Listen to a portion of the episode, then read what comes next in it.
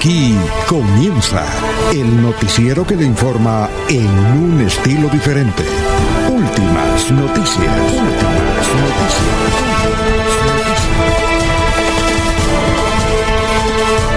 La información analizada por los expertos, sin sesgos, explicada con detalles, sin tanta carreta. Últimas noticias por Radio Melodía, también por Facebook y YouTube Radio Melodía. Director Alfonso Pineda Chaparro.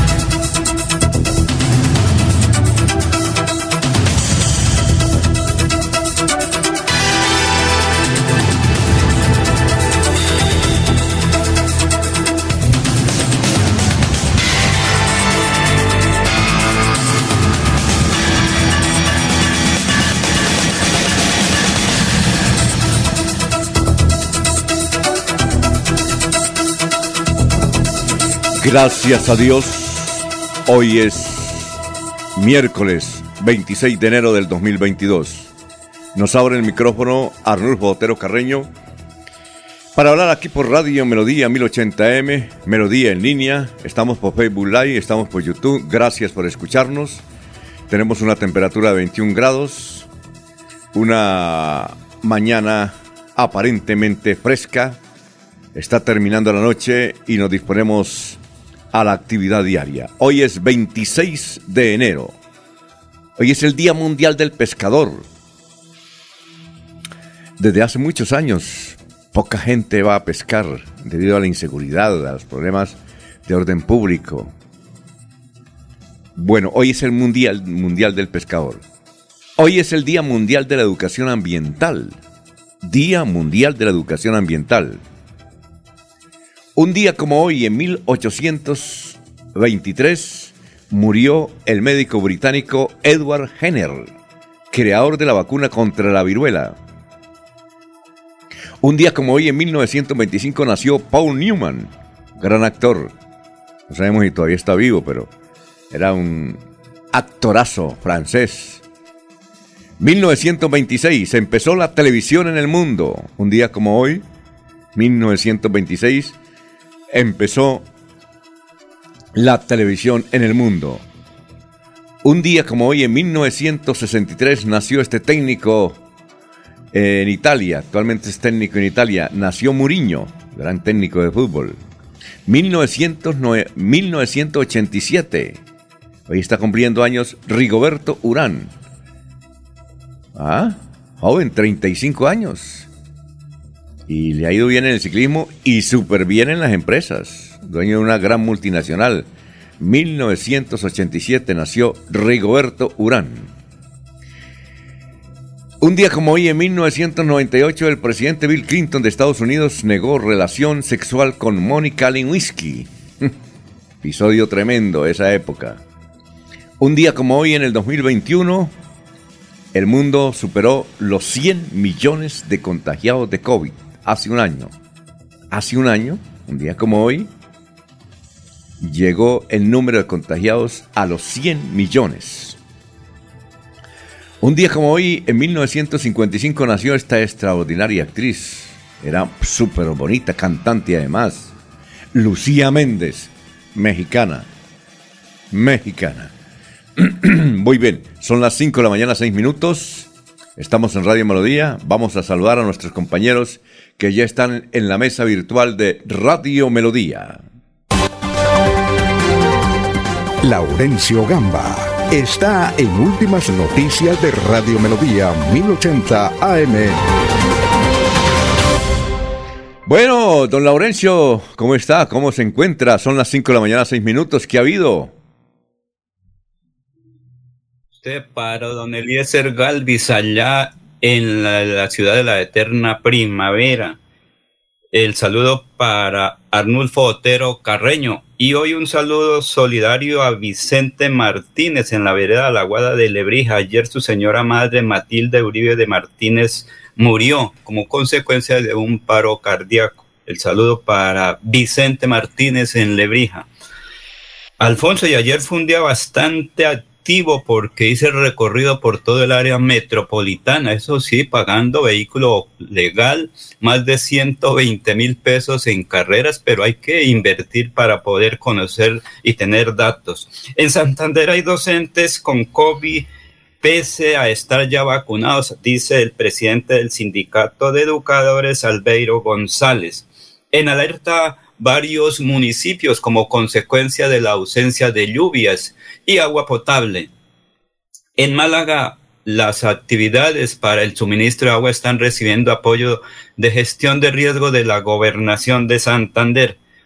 Hoy es la convención conservadora del partido aquí en Santander y a nivel nacional. Luis Eduardo Díaz Mateo, sector Guillermo Mantilla, José Alfredo Marín presiden aquí en la Casa Conservadora del evento y en Bogotá estará don Rafael Serrano Prada en la coordinación nacional como presidentes de la colectividad azul que hoy tendrán como su centro de actividad proclamar la candidatura de, David Barguila a la presidencia. Sortonote tiene buenas noticias, buenas carreteras, así lo anuncia el alcalde de Matanza, César eh, Lozada. Gestión de riesgo departamental está recibiendo una serie de inquietudes de los alcaldes de la comunidad, donde tienen algunas dificultades tanto por ausencia de agua como por incendios forestales, que los hombres y mujeres se descuidan y botan a veces colillas y se puede presentar un incidente. Compromisos del ministro de la defensa, Diego Molana, con Santander. Uno de eso es escuchar estos próximos días a las autoridades departamentales. Precisamente aquí está ese mensaje del ministro de la defensa para Santander. Compromiso del Ministerio de Defensa, de nuestras fuerzas militares y de la policía con Santander. El trabajo que hemos desarrollado hoy con el, secretario del Interior eh, y con el apoyo permanente que ha tenido la gobernación, vamos a enfocarnos en varios esfuerzos para garantizar más y mejor seguridad para los santanderianos. Fortalecer el pie de fuerza con un convenio eh, de becas especiales para que los jóvenes santanderianos hagan parte de nuestra policía y luego ayuden en el cuidado y la protección de Santander. En segundo término, en analizar unos proyectos de infraestructura para fortalecer nuestra capacidad militar y presencia allí en el departamento. Y lo tercero, trabajar en tecnología para la seguridad. Vamos a evaluar varias posibilidades de cómo se apoya con tecnología la seguridad en el área metropolitana y por supuesto en las fincas, para que haya fincas más seguras en el departamento. Muy bien, son las 5 de la mañana, 10 minutos. Estamos ya saludando a las personas que están en el portal de Radio Melodía. Gracias por la sintonía. Muy gentiles. Gustavo Pinilla Gómez, que este miércoles sea un día muy especial para todos. Henry Barragán Franco. Ah, bueno, muy buenos días. Saludo para ese mm, trabajo. Gran Henry, gracias por la sintonía. Igualmente, don Jairo Macías, el ingeniero que nos escucha en cabecera. Don Ramiro Carvajal, de Deportivos Carvajal. Eh, el gran punto de apoyo de Rigoberto Urán, que hoy está de cumpleaños. Don Ramiro está cumpliendo años 35. 35 de enero está el gran Rigoberto que usted le abrió campo aquí en el departamento de Santander, don Ramiro. Un saludo para Aníbal Navas Delgado, gerente general de Radio Taxis Libres, que tiene el teléfono 634-2222, para Benjamín Gutiérrez, Juan José Rinconosma, Lino Mosquera, Abel Flores, que se encuentra en Cimitarra, porque dice mi candidato Cárdenas a la alcaldía de Cimitarra, las elecciones son el domingo, va a ser el gran ganador. Plaza llena, dice un Jorge Abel eh, Flores, que está apoyando el número 9 en el tarjetón por el Partido Liberal, el popular Montanini, ah, Mario Castaño. Bueno, e igualmente para Lino Mosquera, para Peligan, para Jairo Alfonso Mantilla, para Sofía Rueda, para Nelson Rodríguez Martínez, que nos escucha en el barrio La Joya. Gracias por la sintonía. Igualmente, Victoriano, de la vereda eh, Salitre del municipio de Cimitarra. Gracias, muy amable. Igualmente para Walter Vázquez en la ciudad de la Real de Minas. Eh, Pedrito Rodríguez nos escucha en Zapatoca. Gracias por la sintonía. Nelson, Nelson Zipagau, director de Noticias RCN. Pedrito Galvis, Pablito Monsalve. Bueno, don Eliezer, son las 5 de la mañana, 12 minutos. ¿Cómo se encuentra? Muy buenos días. Don Alfonso, muy buenos días. Todo muy bien por aquí en la ciudad de Medellín. Excelente clima, ha llovido en la tarde de ayer, en la noche también llovió fuertemente, pero amanecemos con un día muy agradable en este miércoles, mitad de semana, don Alfonso. Amanecemos con 19 grados centígrados a esta hora y tendremos una temperatura máxima de 27 grados en la ciudad de Medellín. En el Socorro, en la provincia santanderiana, a esta hora 19 grados centígrados, cielo despejado, 28 grados será la temperatura máxima de la ciudad del Socorro. En el municipio de Málaga tenemos 12 grados centígrados, la temperatura máxima será de 23 grados, también cielo despejado en el municipio de Málaga. En Barranca Bermeja llueve a esta hora, dice eh, el eh, sistema, que lloverá por lo menos una hora y media, dos horas más en algunos sectores de Barranca Bermeja. A pesar de ello, pues la temperatura es de 24 grados centígrados y la máxima de Barranca Bermeja podrá llegar a los 37 grados. En el municipio de San Gil, la ciudad del turismo en la zona guarentina, en la zona de eh, Guarentá, 19 grados centígrados en San Gil a esta hora, la máxima será de 30 grados. Seguimos el recorrido en Vélez, clima eh, frío, 12 grados centígrados, la máxima de Vélez con lluvias en la tarde será de 22 grados centígrados en la ciudad de Vélez. El municipio de Puerto Wilches registra algunas lluvias, aproximadamente 30 minutos más seguirá lloviendo en Puerto Wilches. La temperatura actual es de 24 grados centígrados, la máxima de Puerto Wilches será de 37 grados. La ciudad de Bogotá, nuestra capital, registra en este instante 11 grados centígrados, la temperatura máxima de Bogotá será de 22 grados y Bucaramanga nos muestra un panorama con lluvias en algunos sectores a esta hora. Eh, todavía va a llover por lo menos una hora en algunas zonas de Bucaramanga. Registra 20 grados centígrados la capital santanderiana y la máxima será de 30 grados. Es el estado del clima. Alfonso, usted hacía referencia a Lucía Méndez, ¿no? Sí, claro, extraordinaria. Doña Lucía Méndez, eh, pues un apunte de parte mía era una mujer muy bella, era una mujer muy hermosa. Comenzó a aplicarse el tratamiento del bisturí desde hace muchos años y se transformó, lamentablemente, eh, pertenece a ese grupo de mujeres que van al quirófano, que les eh, dan eh, cuchillo, como en un término un poco vulgar, los especialistas, entre comillas, y las transforman, las, las vuelven realmente, no sé, las hacen muy feas, Alfonso. Sí, claro. ¿Usted personalmente eh, logró verla personalmente? No, Alfonso, la disfruté en las novelas hace muchos ah, años, ¿no? No, personalmente. como cantante. Eh, tal vez usted le dio la cara. Muy bonita, ¿no? Hermosísima. Sí.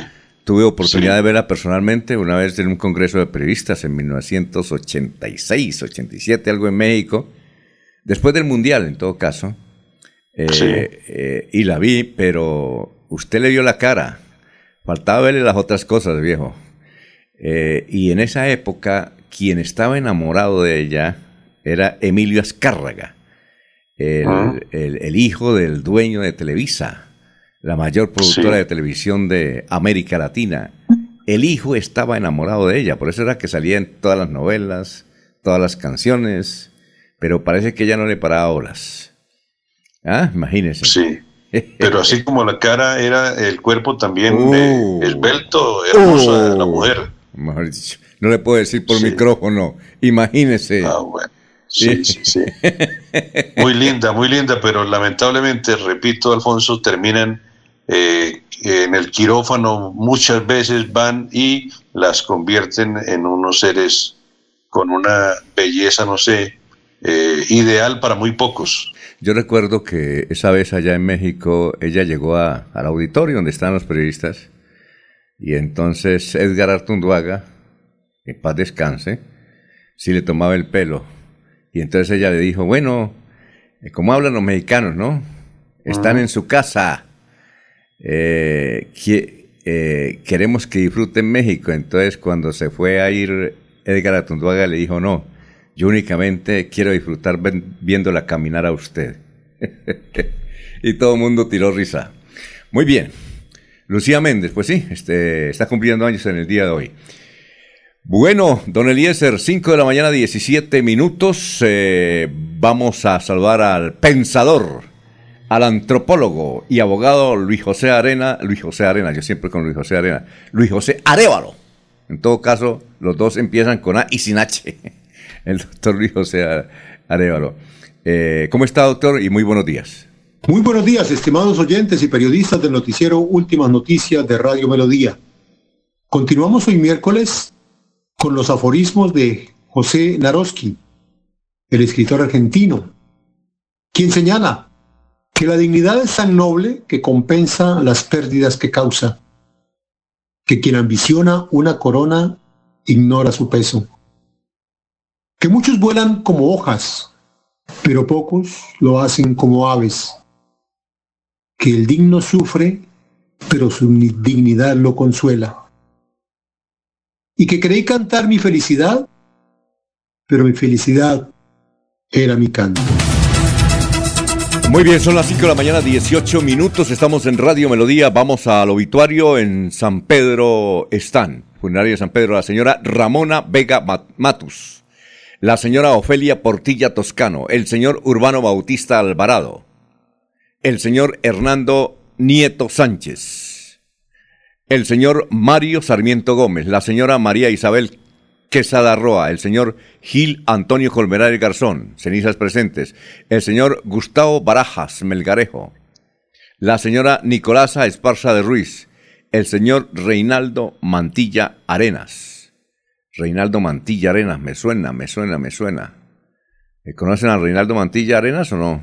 ¿Nadie? No, señor, no, señor. Bueno, No, señor, no. Bueno, están en Los Olivos Álvaro Ernesto Urrego, Luis Jairo Galvis Leal, Josefina Ramón de Contreras, Tobías Guarín Valderrama, Luis Francisco Rivero Ojeda. Y vamos con los titulares de las noticias más importantes. Eh, estas son, a ver, en COVID, 13 muertos por COVID en Santander, 5 mujeres y 8 hombres fallecidos en Bucaramanga, Florida Blanca, Huasca y Barranca Bermeja. Leonidas Gómez se retiró de la lista a la Cámara del Centro Esperanza de Juan Sebastián López. El dirigente Leonidas Gómez anunció su retiro de la campaña Centro Esperanza a la Cámara de Representantes porque llegó Carlos Alberto Morales Delgado. Dijo que no puede tolerar que Morales Delgado arribe a dirigir esa lista a la Cámara cuando está apoyando a Juan Manuel Galán Pachón, a quien Leonidas está criticando.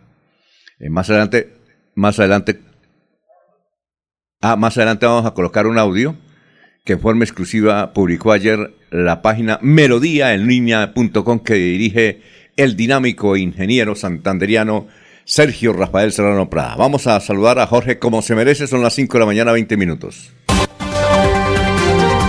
Jorge Caicedo está en Últimas Noticias de Radio Melodía 1080 AM. Hola, gran Jorge, ¿cómo se encuentra? Tenga usted muy, pero muy buenos días.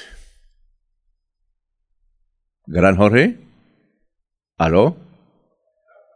Micrófono. Don Alfonso, muy buenos días. Como siempre, feliz de compartir con ustedes este espacio de últimas noticias y, por supuesto, de llegar a toda la audiencia de Radio Melodía. ¿Qué más? ¿Qué ha habido? ¿Están por ahí? Sí, claro, está bien. Está, está eh, acomodando equipos. ¿Está en los cerros tutelares de Bucaramanga o no? Sí, señor, ah, sí, señor. Este, definitivamente es uno de los sitios más agradables con los que cuenta el área metropolitana y, y sin duda, pues, eh, será mucho el tiempo que pasemos por acá disfrutándolos. Feliz usted. oiga, feliz usted. Yo sí quisiera también disfrutar de una casa de campo para... Ya que sea oler la naturaleza, disfrutarla como la disfruta usted. Que se animen a pasar un fin de semana por acá para que, ah, para que conozca la experiencia y la disfrute.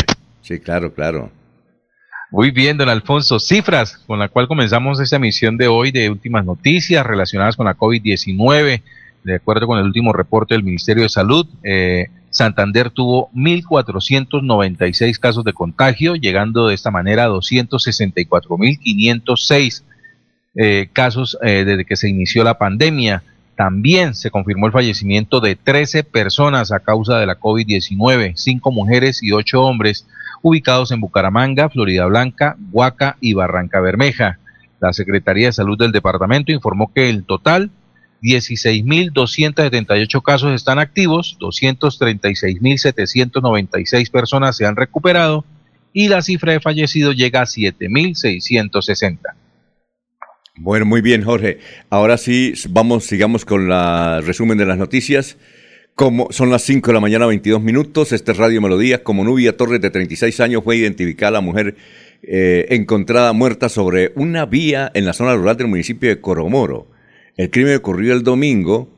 Eh, Nubia salía de una tienda, al parecer, según testigos, para contestar una llamada telefónica cuando fue interceptada por un hombre en moto que le propinó cinco impactos de bala. Cuatro fueron los autores del asalto y muerte a un conductor de un camión en la vía Zapatoca cargado de café. Los cuatro son Carlos Fernando Jaimes García, Edwin Ferley Buitrago, Samuel Andrés Santos y Junior Harvey Zorro. La Supersalud ordenó la liquidación de Comeva en Santander ante la imposibilidad de corregir la crítica situación que atraviesa. Esta EPS se le había hecho toma de posesión el 27 de mayo y se había intervenido forzosamente el 27 de septiembre del año pasado. Atendía Comeva en Santander 90 mil usuarios y dejó estas deuditas a los hospitales y clínicas de Santander por 11 mil millones de pesos. ¿Cuándo las pagarán? A propósito de la Supersalud nos cuenta eh, una oyente que fue eh, nombrado nuevo Supersalud aquí en Santander. Nadie más ni nadie menos que Carlos Fernando Pérez, que acaba de dejar la Contraloría General de Santander. De buenas el muchacho, ¿no? Carlos Fernando Pérez. Quería ser Contralor de Bucaramanga, no pudo y mire, le dieron tremendo. Y eh, nos comentan aquí eh, que él fue apoyado por el Centro Democrático. Bien, son las 5 de la mañana, 24 minutos.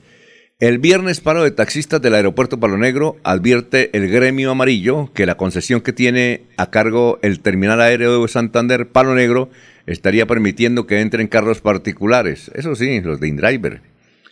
Bueno, y los de Uber. Y los de otras aplicaciones. Difícil el asunto. 32 directores de las CAR desde hoy hasta el viernes aquí en Santander corporaciones ambientales del país crearán Red Nacional de Protección del Cóndor Andino.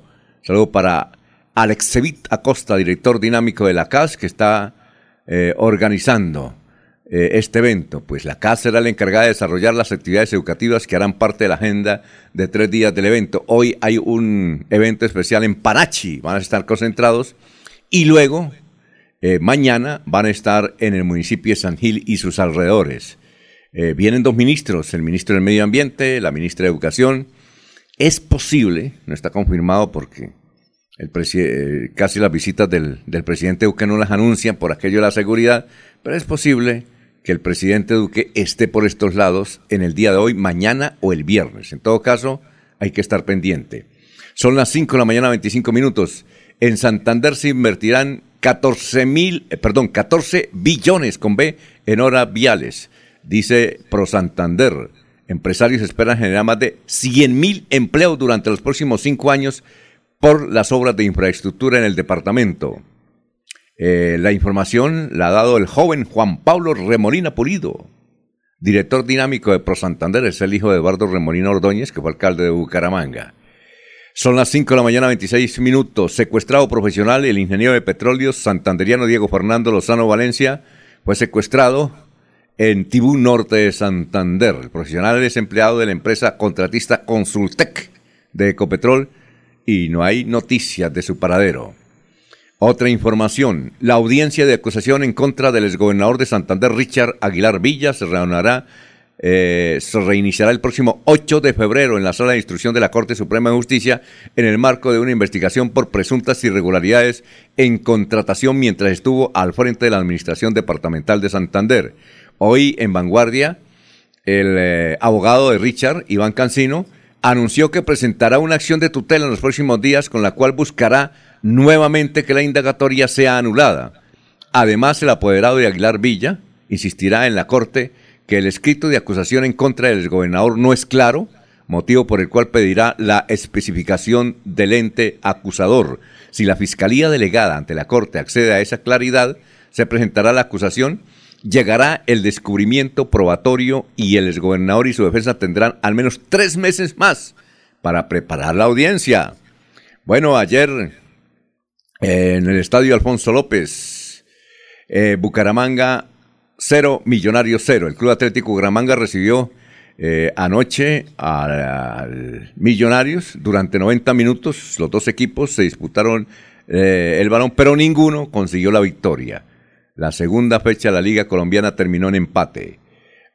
bien, a nivel nacional, ¿cuál es la noticia a nivel nacional más importante? El COVID. Oiga, Vamos en 260 muertos ya. Ústele, ústele, ústele. Contagiados 19.512. De esos 260 fallecidos, la mayoría por COVID en Colombia.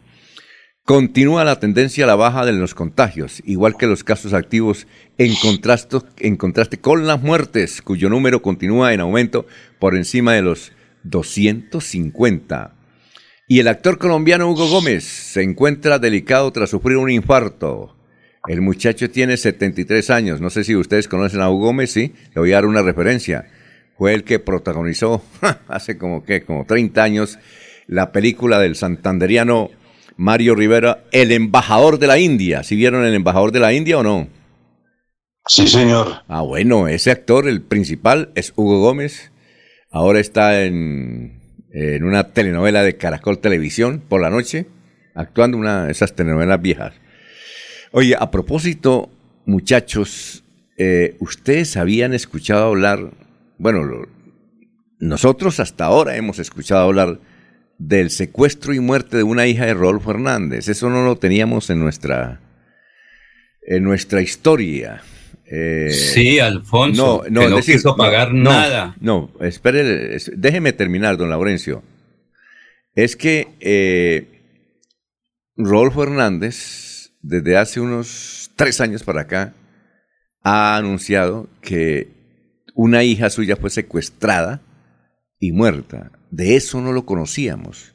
Desde hace, antes de los tres años, no sabíamos esa historia, ni hay registro histórico de la noticia. Hoy, por ejemplo, el diario El Tiempo eh, trae una información que dice lo siguiente a propósito de eso, porque es que aquí en Santander no hay, no sé si Jorge, Eliezer o Laurencio tienen un dato histórico de esa época. Eh, a Rodolfo Hernández lo conocemos hace muchos años. Primero que todo, él tenía la oficina ahí enseguida de Caracol, en el piso, creo que 12. 12, eh, me parece que 12, bueno, 13, el último piso del edificio José Acevedo Gómez. Caracol está en el octavo y cada rato, pues, tomábamos tinto con él, los periodistas, trabajamos ahí en Caracol, la gente, pues, nos lo encontrábamos cada rato en el ascensor y eso era... Y, nunca conocimos esa historia. Hoy, por ejemplo, el periódico, porque es que ayer, en el debate, Rodolfo Hernández, eh, pues, habló sobre, nuevamente sobre eso. Y el diario El Tiempo titula, entre otros medios, La dura historia del secuestro y desaparición de la hija de Rodolfo Hernández. En medio del debate presidencial, dice El Tiempo, de este 25 de enero, el candidato Rodolfo Hernández reveló que su hija fue secuestrada por la guerrilla del ELN. Dice, los del ELN secuestraron a mi hija, dijo con la voz entrecortada el candidato Hernández. El secuestro fue en junio del 2004, cuando Laura Juliana Hernández, la hija de Rodolfo, tenía 23 años, según lo dijo el tiempo, Mauricio Hernández, hijo mayor del candidato. La joven Estudiaba Derecho en la Universidad Santo Tomás de Bucaramanga y estaba próxima a graduarse. Cuenta Mauricio Hernández. No recuerdo exactamente para dónde iba, pero eran como el 4 de junio del 2004 y ella se fue para un paseo con una amiga, creo que para Ocaña, norte de Santander, cuando al otro día nos llamaron y nos dijeron que había sido secuestrada. Y está la historia de que Rodolfo dijo que no pagaba porque evidentemente su padre, eso sí hubo, sí hubo noticia hace que más de casi 30 años y fue secuestrado. Eh, y todos los periódicos dieron la noticia. Pero de esto sí poco conocíamos. A ver, don Laurencio, don Jorge y don Eliezer, ¿tenían ustedes conocimiento de esa historia? Alfonso, cuando comenzó la campaña del señor Rodolfo Hernández a la alcaldía, recuerde que yo dije algo y pues la gente no tomó tanto a pecho eso porque yo dije, fue secuestrada una hija de Rodolfo Hernández y al parecer, sí, para esa época, al parecer estaría en el grupo de, de negociación en Cuba, porque al parecer ella no fue asesinada, sino se fue a vivir con un guerrillero y estaba en, los, digamos, en los grupos um, centrales de la organización subversiva, porque como don Rodolfo dijo que él no pagaba ni un peso, que no tenía plata para darle a la guerrilla, entonces al parecer ella, según versiones no verificables, que ella se había quedado en la guerrilla y estaba, era la esposa de uno de los comandantes de, la, de las FARC para la época. ¿Eso cuánto hace? Cuánto 10, hace? 12 años. Sí, pero ¿cuánto hace que Rodolfo Hernández eh, dio la noticia? ¿Dice usted que hace cuatro años? No, más, más de cuatro años, más, porque él hace ya casi ocho años fue alcalde en campaña. Ah, bueno. No, él, él no dijo, no, no, no, él no dijo, eh, quiso negar eso, pero recuerde que yo le dije por una fuente móvil que me dio unos datos confidenciales. Recuerde que Rodolfo Fernández fue el que manejó parte de lo que se llamó con la gobernación de Jorge Agustín Seano los caminos para la paz. Él determinaba a quién le pagaban esos. Uh, sí, claro, no, pero eh, hablando, sí, hablando del secuestro, es que lo que queremos significar es que, bueno, eh, cuando él antes de aparecer públicamente en política, Rodolfo Hernández, la gente no conocía esa historia, no conocía. No sé si Eliezer la conocía o Jorge la conocían. Es decir, nosotros que, pues, los periodistas que éramos, somos amigos de él o, hablamos con él porque, por las actividades, porque en la actividad particular, él era muy activo, de, tenía noticias sobre nuevas urbanizaciones, él lideraba el proceso de construcción aquí el departamento de Santander, nada de política, pues eh, tenía datos, pero nosotros no conocíamos esa historia. ¿Usted la conocían antes, eh, don Eliezer? Don Alfonso, eh, en el círculo más, más cercano a, a Rodolfo se manejaba el tema, no, no era tan público como usted lo indica, era, era como muy de familia, muy, muy cerrado. Eh, creo que la chica es una de las dos hijas de Rodolfo, o de los dos hijos de Rodolfo que son adoptados, ¿no? Que es eh, el que dio las declaraciones ayer al tiempo, ¿sí? Y la chica, la, la, la chica secuestrada. Pero era un manejo muy cercano al, al círculo más pequeño de la familia de Rodolfo Hernández. Yo tuve la posibilidad de conocer algunas amistades de Rodolfo desde hace varios años y ya eh, pues el rumor estaba, pero repito, en ese entorno cercano a Rodolfo. Mm, don Jorge, no. Don Jorge. Eh, don Alfonso, totalmente de acuerdo con lo que dice eh, don Eliezer. Era un tema eh, que se maneja muy interior de la, al interior de la familia, es un círculo muy cercano, muy cerrado y, y lo que me sorprende es que el tema salga ahora, se haga público en plena campaña política. Exacto. Y eh, no sé, hoy el periodista gironés que habitualmente reside en Bogotá, muy conocido a nivel nacional, Jorge Gómez Pinilla, anuncia en El Espectador, no sé si ya salió la noticia, Jorge, dice, la verdadera historia del secuestro de la hija de Rodolfo Hernández. No sé si eh, Jorge la puede buscar usted por internet ver si ya apareció, porque él dice que hoy tiene, hoy o mañana, creo que es hoy, que da a conocer más datos, porque también él, como muchos otros periodistas, pues mantienen la curiosidad sobre este secuestro. Imagínense ustedes, la hija de un potentado económico como Rodolfo Hernández secuestrada, y, no conocíamos el asunto, no hay historia eh, en las páginas del periódico, ¿Ya? Eh, imagínense, ustedes recuerdan, no sé, tal vez ustedes no, ni Laurencio. Era 1976.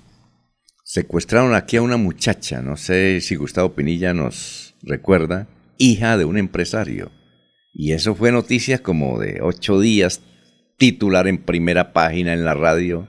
La televisión no estaba tan, tan metida en el asunto, pero sí en la radio, eso era todos los días. Sí, el público eh, llegaba y amanecía el día y una vez a, buscar la vanguardia y escuchar los noticieros sobre el secuestro de, no recuerdo, era hija de un, empresario eh, santanderiano y fue todo un episodio. Ella fue finalmente liberada, creo que vive en Estados Unidos hace muchísimos años.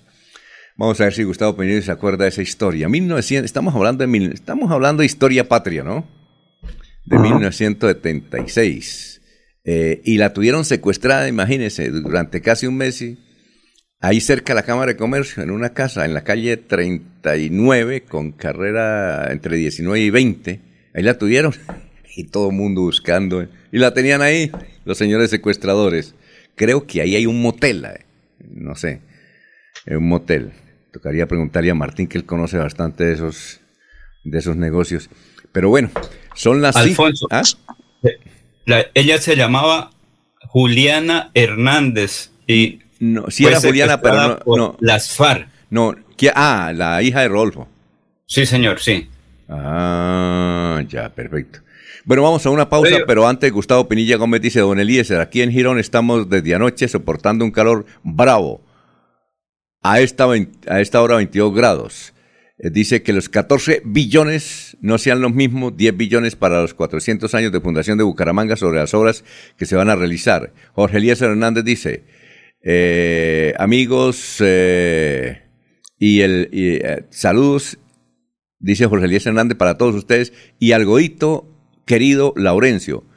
Bueno, a ese pastel de la desaparición de la hija adoptiva de Rodolfo Hernández le falta un pedazo tal como le falta un pedacito eh, a la coima de Vitaloye.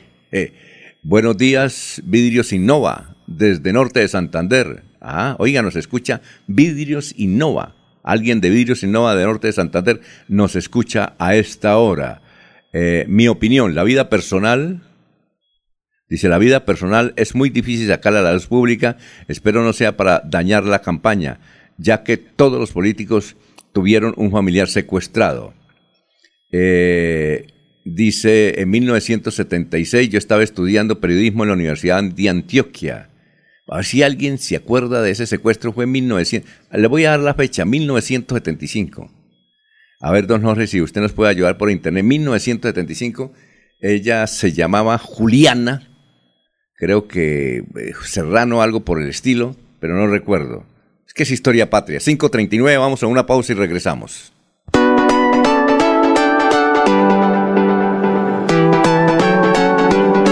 Melodía, Melodía, Radio Sin Fronteras. Escúchenos en cualquier lugar del mundo. Melodíaenlínea.com es nuestra página web. Melodíaenlínea.com, señal para todo el mundo. Señal para todo el mundo. Radio sin límites, radio sin fronteras. Radio Melodía, la que manda en sintonía.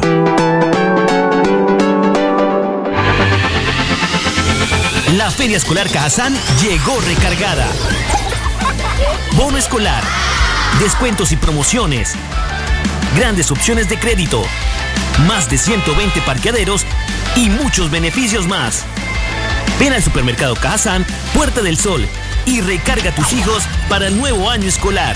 Aplican condiciones y restricciones. Promoción válida hasta febrero 28 del 2022. Vigilado Supersubsidio. Llegó recargada. Yo sé que es lo bueno.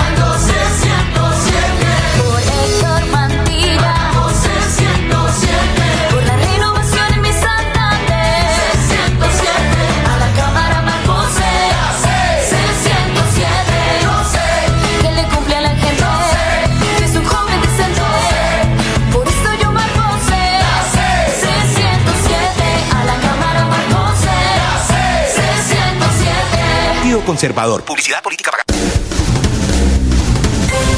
Se va la noche y llega últimas noticias. Empezar el día bien informado y con entusiasmo.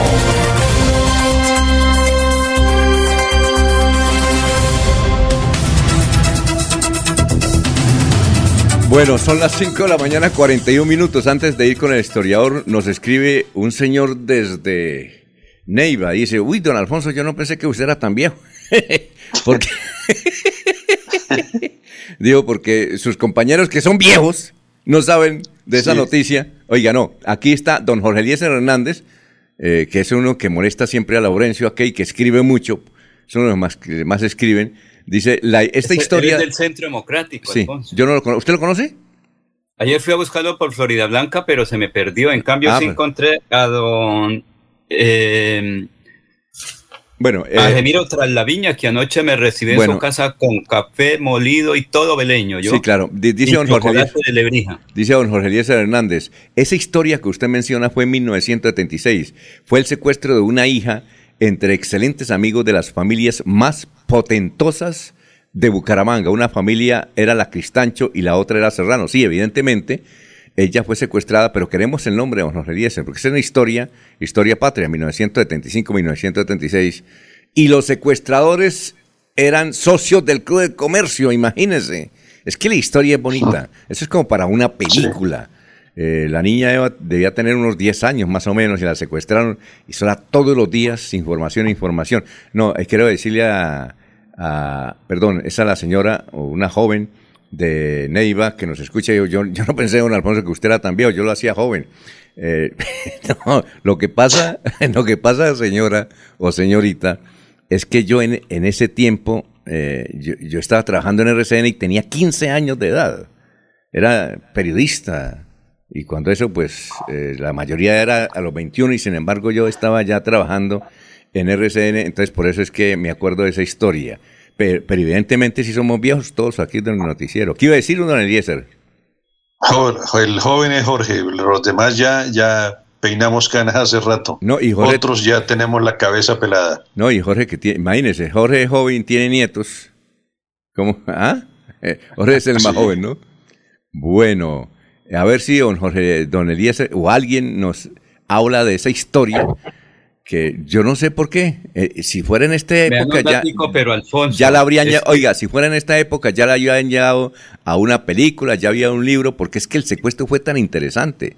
Dos familias de las más ricas en Bucaramanga peleando y una de ellas, socia del Club del Comercio, secuestró a la niña y la tenían aquí prácticamente en el centro y todas las autoridades eh, buscando en zonas eh, eh, del sur de Santander, hasta norte de Santander, hasta Bogotá, y la niña secuestrada aquí. ¿Qué iba a decir, don Laurencio? Me dice un oyente que una persona que para esa época también comenzaba en sus actividades del periodismo, don Rafael Serrano Prada, él debe tener datos confidenciales de eso porque él era muy informado para aquella época cuando comenzaba también a hacer periodismo en las grandes cadenas y la televisión nacional, don Rafael Serrano, pero que hoy está en Bogotá, entonces no nos puede dar datos confidenciales según pero ese oyente. Ahora otro, a, nosotros nos escucha mucha gente de edad. Sí. mucha gente de edad. Sí, y el hecho de que don Rafael esté en Bogotá no es ningún inconveniente. Hoy día en cualquier lugar podemos salir de don Laurencio. Escríbale, escríbale a don Laurencio y pregúntele a diga el secuestro de la... Es que él está reunido con todos los, los eh, presidentes de los directorios departamentales conservadores, entonces él está ya... ¿Pero a esta hora? En Bogotá. A esta hora no creo, a esta hora... Pero ya, le, ya, le, escribo a ver si... Escríbale, es que, a ver... Ah, el otro que si puede recordarse era José María Vesga. José María Vesga trabajaba, trabajaba en Diario del Oriente trabajada del diario El Oriente. Bueno, eh, Wilson Rugeles Arenas dice, buenos días, cordial saludo. Se sabe del debate de los, ¿qué sabe del debate de los candidatos a la presidencia, donde uno de los participantes dio positivo para COVID-19, sí? El doctor Zuluaga. Eh, la gente critica que por qué antes de entrar al debate no les pidieron la prueba para, para poder entrar. No, les pidieron fue el carnet de vacunación, todos lo tenían. Pero quién sabe si los, demás están contagiados. En todo caso, Sergio Fajardo y otros ya se hicieron la prueba. Entiendo que Rodolfo Hernández también se hizo la prueba, esperando a ver si sale positivo o negativo. Son las 5.46, vamos a una pausa y regresamos con el historiador que ya está esperando ahí, don Carlos Augusto González. Yo sé que es lo bueno.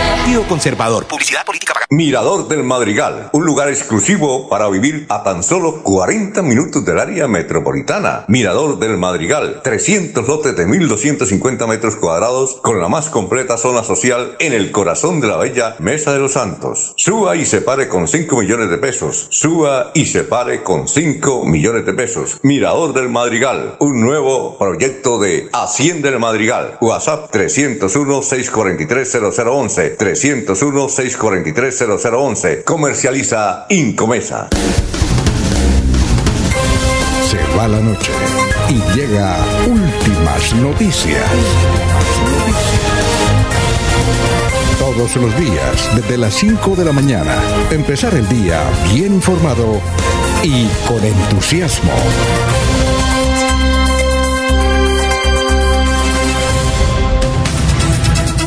Son las 5 de la mañana, 47 minutos. Eh, don Henry Pinzón Gómez Chechenko dice buena transmisión ayer anoche de Radio Melodía, partido Bucaramanga Millonarios. Bueno, nos vamos con el historiador Carlos Augusto González. Carlos, ¿cómo están? Muy buenos días. Buenos días a la mesa de trabajo y a los oyentes. Hace 50 años esta fue la noticia más importante en Santander.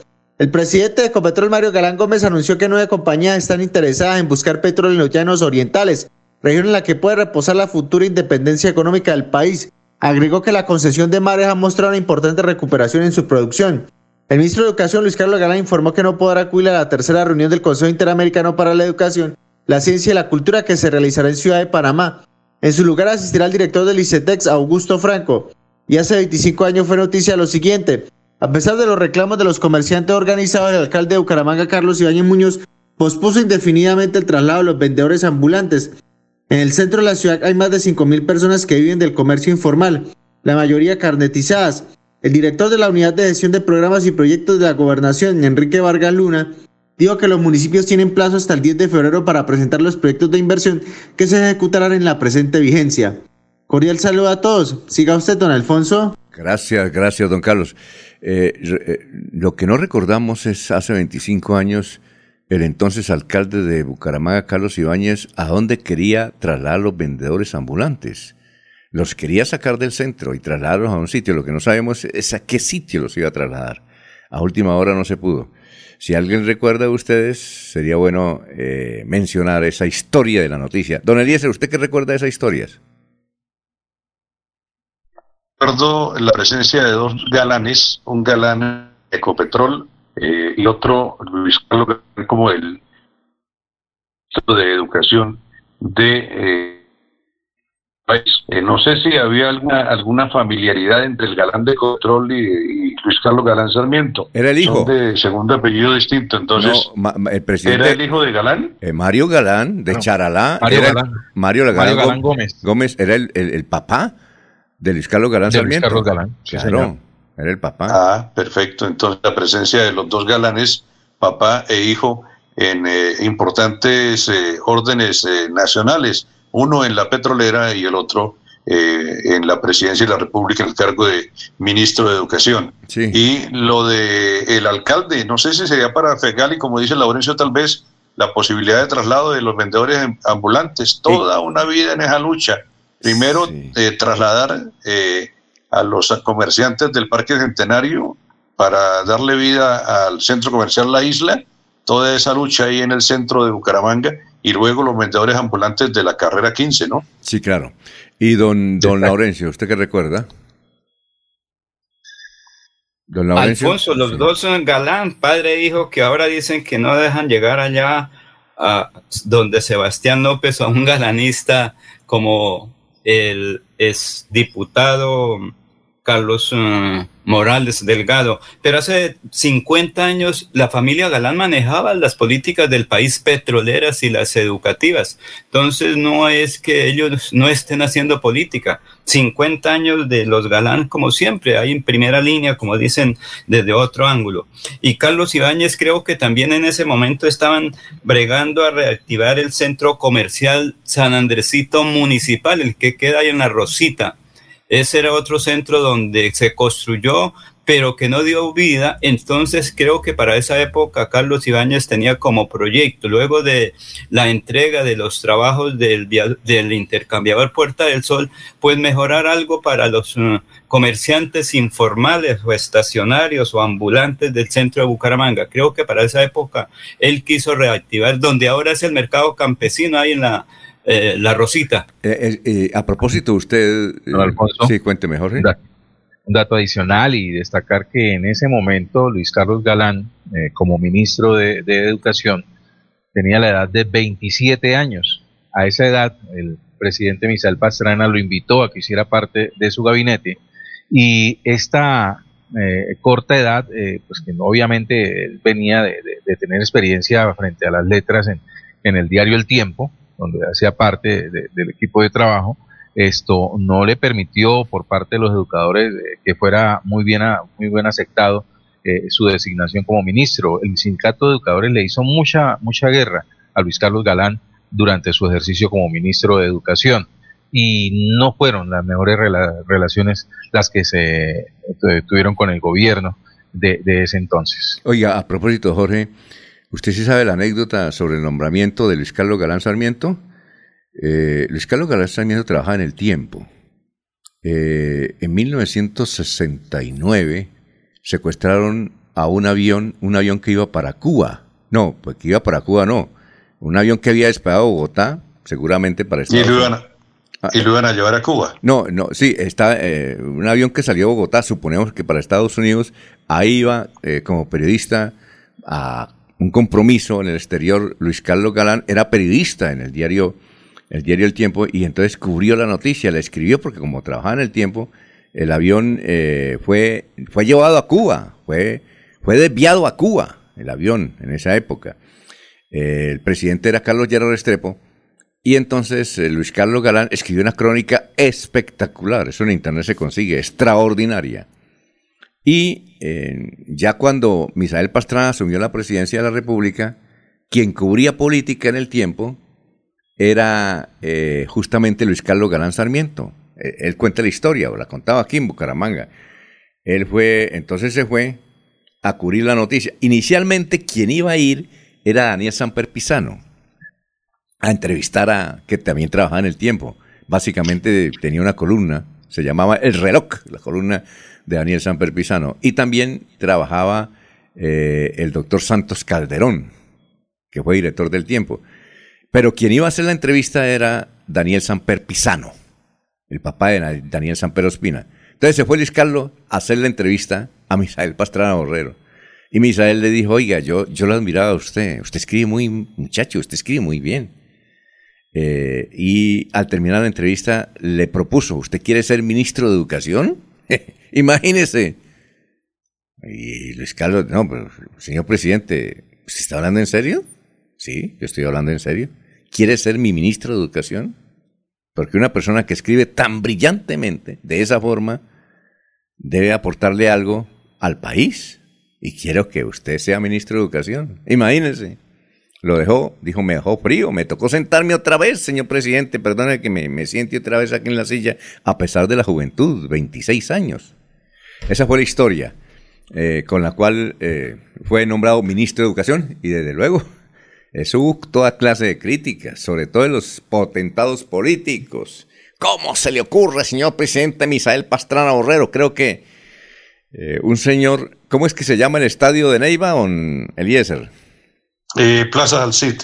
El doctor Plaza Alcid, eso se revolcaba. ¿Cómo es posible que vayan a nombrar un chino? Un chino en, el Ministerio de Educación. ¿Qué es ese irrespeto, señor presidente? Y liberal, además. Sí, sí, por eso cuenta la historia. Eso, eso... Y seguramente esos cargos, Alfonso, eran para personas mayores de 50 años. No, y, eso los jóvenes no, no, no, la obligan, los jóvenes. Oiga, y recomendados políticos, y recomendados políticos.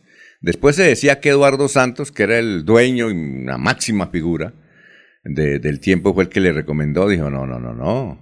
El presidente Pastrana me, me, admiraba por el artículo, la crónica que escribió, magistral. Esa crónica, eh, los que estudian periodismo y comunicación social, esa es analizada precisamente, no sé si a Jorge le tocó analizar esa crónica, fue espectacular, fue elogiada no solamente en Colombia, en Chile, en el periódico Mercurio fue analizada, fue extraordinaria, eso fue como para premio internacional. Muy bien, Eh, don Laurencio Gamba habló de Leonidas Gómez. Aquí tenemos un audio, Anulfo, que en forma exclusiva lo publicó ayer Radio Melodía en la página. Don Sergio Rafael Serrano nos dio esa primicia del el audio donde, oiga, increíble, ¿no, Eliezer? Eh, que Leonidas Gómez, que armó la lista, la cámara, hizo venir de Bogotá este muchacho Juan Sebastián López, que era líder estudiantil allá eh, eh, de la mesa, la MEN, la Mesa Estudiantil Nacional, que, que, tiene mucho, mucho crédito en Colombia, trajo al muchacho, lo, le prestó la sede, conformó la lista, lo estaba apoyando, que era audios para allá, eh, elogios hacia el público de este muchacho Juan Sebastián. Y resulta que ahora don Leonidas Gómez dijo, no, yo me voy, yo no quiero estar ahí. Escuchemos a Leonidas Gómez en este audio que en forma exclusiva publicó ayer Melodía en línea.com. Apreciados compañeros, uno debe saber en qué momento entrar y en qué momento retirarse. Les quiero anunciar mi retiro de la campaña a la Cámara de Juan Sebastián. Y lo hago porque me he convertido en una interferencia. Veo que Carlos Alberto Morales ha asumido la dirección de la campaña en todos los aspectos. Y eso coincide con el momento en que yo estoy criticando a nivel nacional a su jefe político, Juan Manuel Galán, como el divisionista de la coalición Cestro Esperanza por haber lanzado una lista independiente al Senado de la República, pero una cosa más grave, por estar pidiendo que se reduzcan los candidatos únicamente a tres. De manera que eso pudiera generar un conflicto muy grande y quitarle el principal apoyo que puede tener la campaña, que sería el apoyo de Carlos Alberto Morales. Además, me doy cuenta que no me están haciendo caso, que no me copian ni el candidato, ni Adriana, ni el director, ni los papás del candidato, ni nadie. De manera que pongan, nombren formalmente a Carlos Alberto de director general de la campaña y continúen como van, que estoy absolutamente convencido que era curul será para Chan. El último acto en que participo es el lunes a las 10 de la mañana en el Parque Bolívar. Y a partir de ese momento me concentro a apoyar las campañas de Jorge Gómez al Senado, de los otros 100 candidatos al Senado por la coalición, de los otros 280 candidatos a la Cámara de la coalición y por supuesto de Jorge Enrique Robledo a la presidencia de la República. Ustedes entenderán que el sentido de las proporciones implica que me concentre en lo nacional más que en lo regional. Y lo hago de una manera tranquila, de una manera consciente, sin ningún resentimiento. Eh, al contrario, al contrario, eh, muy, muy convencido de que esto ha, debido ser así quizá desde hace rato. Entonces va mi despedida para todo, eh, para toda la dirección y ustedes pueden quedarse con la casa, hacer con ella lo que quieran y seguirán pues contando con mi apoyo, pero no con mi participación en la campaña. Una feliz tarde. Bueno, ¿cómo les parece, no? Rara la actitud de Leonidas, ¿no? Es como que no se amaña donde están. Por ejemplo, fue... Se llaman celos políticos, Alfonso. Celos políticos, como ocurre con Oscar Jair Hernández. Por nada se berriondan, como dicen en Santander, y salen corriendo. Ayer estuve precisamente ahí en la sede de Juan Sebastián López Mejía, ahí cerca del Hotel Chicamocha, y estaba todo bien, toda la papelería, todo, claro, pero que el jefe... todo lo que hacía pocos minutos, se, eh, creo que salió de esa sede en su actividad proselitista Juan Sebastián López Mejía, pero hasta ese momento todo transcurría así como lo dice Leonidas, la casa está y una que queda sí, claro, pero sí, claro, la, acuarela. Sí, pero la noticia sí, en la calle 35 eh, con carrera 29, creo que es, o 30, 31, cerca del Hotel Chicamocha, ahí en la calle, ahí es la sede, pero la noticia es que el principal posta estandarte, jefe, orientador que conformó la lista se retire, porque Carlos Alberto Morales llegó, esa es la noticia. ¿No es cierto? parece que le molesta la presencia de Carlos Alberto ahí en. yo no lo recibo por eso. Eh, eh, ¿Usted cómo lo recibe? no lo recibo de esa manera.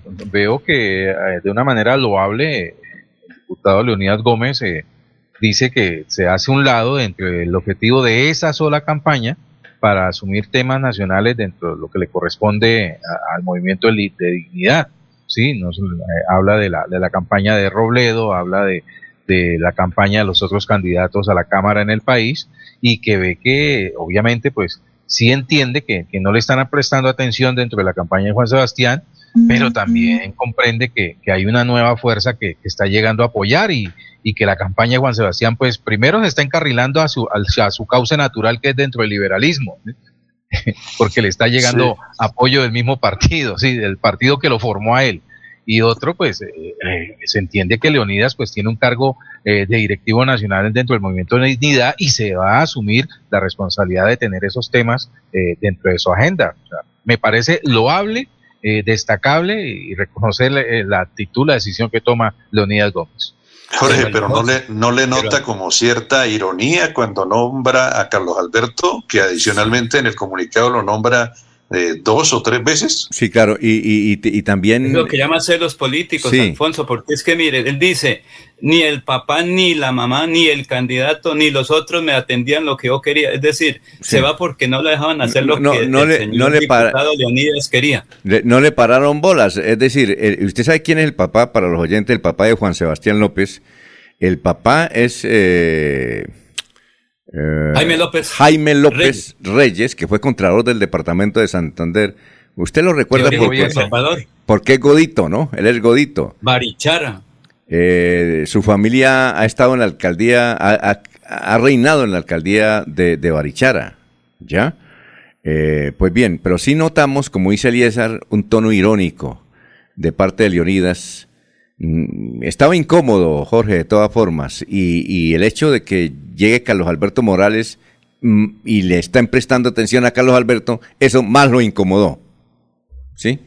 Pues. Eh, Pero mire que en la pues, otra campaña de, la liga también están inconformes con Mario Camacho y todos ellos. De acuerdo que eso es similar. Son celos políticos internos en los grupos de ciudadanos significativos. Ahí también, qué iba a decir? es un celo político del diputado. Jorge, ¿qué iba a decir? Eh, no, no, pues, pues se puede sentirse así en, una primera instancia, pero vea que el mismo Leonidas está diciendo eh, que tiene algunos temas dentro de su agenda nacional que debe atender y que pues, obviamente no se puede concentrar del todo, del lleno, en, el propósito de, un solo candidato a la Cámara. Eso es cierto, pero él dice que se retira es por, por esa situación que él, él presenta. Dice, me pues retiro. Puede ser que se sienta incómodo por, por, por, por lo mismo que dice, el, el, el, el, retorno al cauce natural de la campaña de, de Juan Sebastián hacia el Partido Liberal. No, el Partido Liberal no, ellos son más de tendencia conservadora. No, no, el Partido Liberal es Carlos Alberto Morales, que es algo... Pero me refiero, eh, eh, Juan Sebastián ha sido más de tendencia, o sea, si, si no estuviera ya yo creo que estaría en la lista ciento, en la C. Lo cierto, Jorge, que es un golpe para esa campaña. Pues es que si el, es como si Uribe diga, yo me retiro, yo no estoy con el doctor Oscar Iván, creo que sea el quiero que sea el presidente, él es un hombre que le cabe el país en la cabeza, pero yo me retiro. De una vez. Con, de, Fercho. Sí, exactamente. Entonces es un golpe para ese, para ese muchacho que eh, se presumía iba a ser representante de la Cámara, pero ahora con esto las cosas no deben estar muy bien, ¿no? Muy bien, bueno, son las 6 de la mañana, 6 minutos, estamos en Radio Melodía. Aquí Bucaramanga, la bella capital de Santander. Transmite Radio Melodía, Estación Colombiana, HJMH, 1080 kilociclos, 10.000 vatios de potencia en antena, para todo el oriente colombiano. Cadena Melodía, la radio líder de Colombia. ¿Y usted cómo se llama? A mí me llaman en el cultivo triple 15. no, papito. Usted no es hecho en Colombia. Le falta la potencia, la originalidad y la productividad que tiene Nutrimón triple 15, el del punto verde. Definitivamente no se llama triple 15. Ahora hay fertilizantes que quieren imitar a Nutrimón Triple 15, el de siempre. No se deje engañar. El verdadero nombre del Triple 15 es Nutrimón, el fertilizante del punto verde. Monómeros, los originales desde 1967, siempre cosechando lo mejor de nuestra tierra. Yo sé que es lo bueno.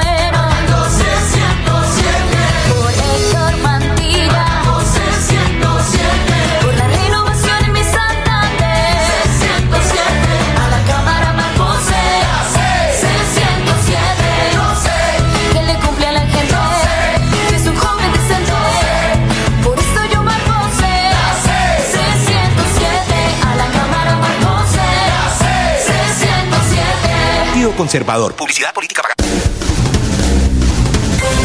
Se va la noche y llega últimas noticias.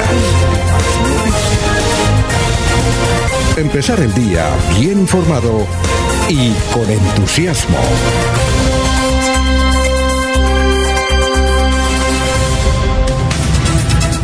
Ya son las 6 de la mañana, 8 minutos. eh, estamos en Radio Melodía. Vamos con más noticias, Jorge, a esta hora. Lo escuchamos. Así es, don Alfonso, muy atentos porque para hoy miércoles 26 de enero el Acueducto Metropolitano de Bucaramanga eh, tiene programado un corte de agua en un vasto sector del norte de la ciudad. La suspensión se efectuará en 12 barrios de porque se tiene previsto cambiar la tubería existente para transportar más agua hacia los distritos colorados. El área, el eh, acueducto informó que este sector en los últimos años ha sido poblado significativamente. Así, cuando se presentan fallas, se demora mucho la recuperación del servicio en el sistema de tuberías que actualmente tiene. Los trabajos de empalme de la línea de impulsión Bosconia Angelinos se harán entre las 7 de la mañana y 4 de la tarde. Los barrios afectados son Colorados, Villa Patricia, Pablón Alto, La Torre, El Rosal, Rosa Alta, Los Palos, Limoncito, Yexemaní, Campestre Norte, eh, Portal de Los Ángeles, Barrio Nuevo y los sectores donde hay pilas públicas. Muy bien, son las 6 de la mañana, 9 minutos. Nos dice un gran oyente eh, de Radio Melodía, empresario tan joven como Jorge, pero a pesar de eso eh, se acuerda de la noticia. Mm, yo creo que él estaba muy niño, estaba tal vez de, de pañales, y nos dice que evidentemente ese secuestro fue en 1975 y que la niña se llamaba Claudia Juliana Serrano. Eh, que él, mm, recuerda que en una avioneta se mandaban papelitos, se enviaban papelitos por todo el departamento de Santander eh, ofreciendo un millón de pesos. Imagínense, en esa época un millón de pesos y le estaban ofreciendo para lograr el rescate de la niña. Eh, no es, él dice que en el sur de Bucaramanga, cerca de una estación de servicio, era que estaba la niña. A mí me parece que no, que estaba era en la calle 39, entre carreras 19 y 20 de la ciudad de Bucaramanga. Eh, ahí estaba ella, duró secuestrada durante mucho tiempo y evidentemente eran dos familias muy ricas, la familia Cristancho y la familia Serrano, muy ricas en Bucaramanga que se están disputando algo. Unos dicen que un cargamento de, de droga, pero eso, eso es lo que se dice, pero, pero están disputando algo. No recordamos qué disputaban, pero en todo caso eran dos o familias. arroz del sur de Bolívar, del sur del Cesar. Encontré, no sé. encontré un, un, un, un- ¿qué es? Un, un archivo del libro Los jinetes de la cocaína. ¿Y qué donde dice hacen mención al caso del secuestro de, de Claudia Serrano. ¿Qué dice? Ya ¿Qué di- les comparto. la Ah, historia. bueno, Está en un PDF, ya, ya les comparto. para- Perfecto. Ok, gracias. Muy bien. A ver, don Eliezer, noticias a esta. Sí, gracias. Eliezer, Don noticias. Alfonso, un- 6 y 11. Un tema que no podemos des- pasar desapercibido es eh, el relacionado con la sanción de la ley de seguridad, la nueva ley de seguridad que la sancionó ayer el presidente. El presidente Iván Duque indicó que uno de los grandes cambios será la pérdida de beneficios judiciales para los reincidentes. Hay controversias porque contempla el uso de armas en legítima defensa para los ciudadanos. Ampliando un poco la información, eh, ayer martes el presidente Iván Duque sancionó la nueva ley de seguridad ciudadana con la que se espera hacerle frente a la oleada de delincuencia que viene afectando al país. Con la nueva normativa se reducirán los beneficios judiciales a los reincidentes, pero también llega con controversia porque abrió la puerta a que los ciudadanos puedan usar armas en legítima defensa. Eh, hoy, hoy realmente, está entre comillas, es un día histórico porque hemos sancionado tres leyes emblemáticas, un nuevo estatuto disciplinario de la Policía Nacional, un estatuto del patrullero y acabamos de sancionar una ley de seguridad ciudadana.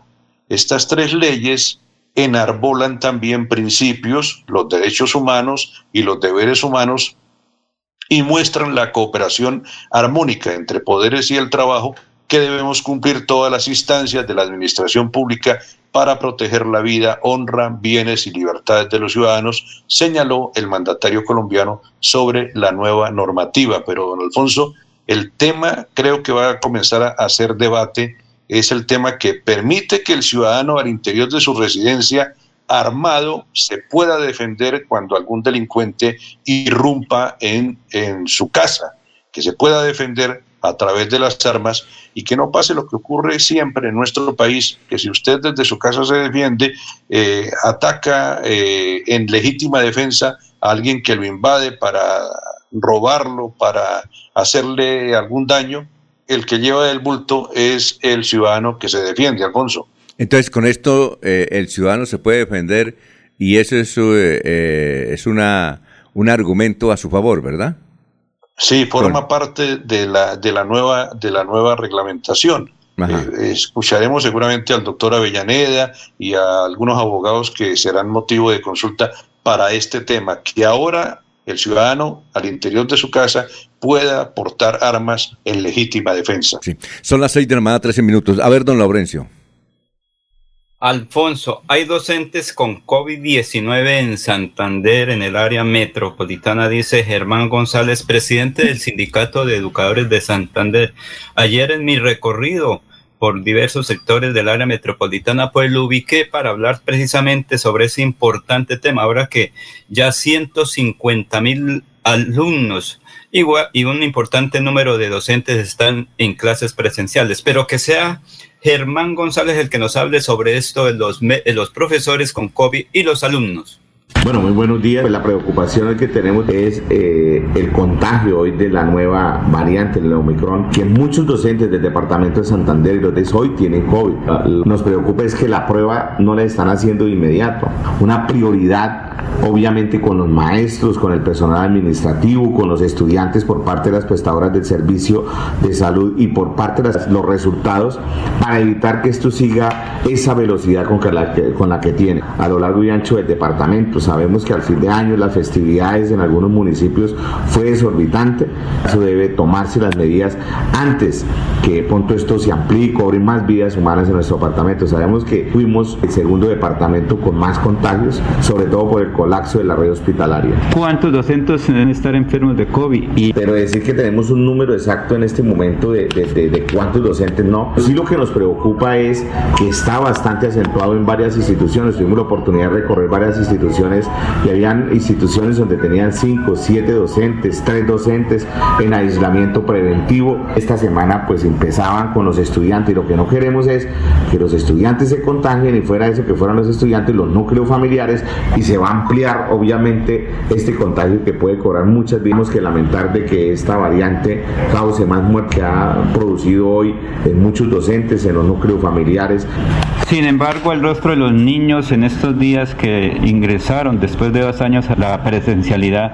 Es nuestra esencia y estamos formados para la pedagogía, para impartir el conocimiento presencial y sabemos también que lo traumático que ha sido para los niños, niñas, jóvenes, adolescentes, estar en la casa y no está compartiendo con compañeros de su edad. Tenemos la alegría que ellos sienten, pero también tenemos que preservar la vida. Tranquilamente decimos que lo estamos formando personas para el bien de nuestro país, porque nuestro país necesita realmente un cambio y una transformación. Muy amable por estar en estos medios de comunicación.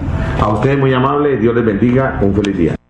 Muy bien, son las 6 de la mañana, 16 minutos. Eh, vamos a una pausa. Eh, también hay muchos oyentes aquí. saludarlos. Rodrigo Martínez, eh, los escucho. bueno, conocer la historia de las noticias.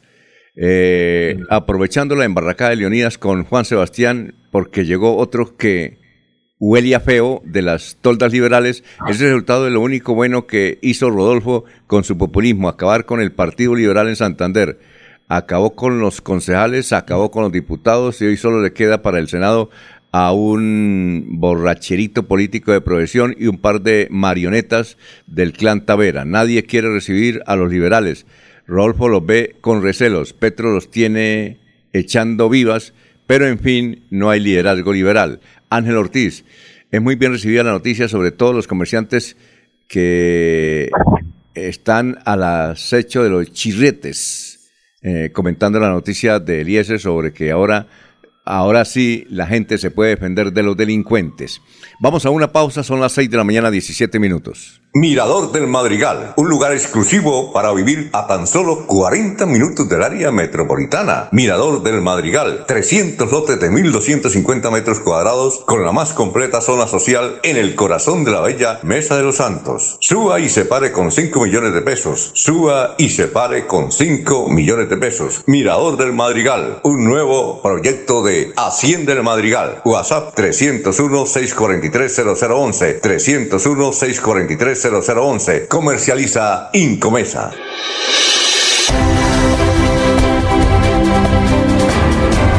Información y análisis. Es el estilo de Últimas Noticias por Radio Melodía 1080 AM.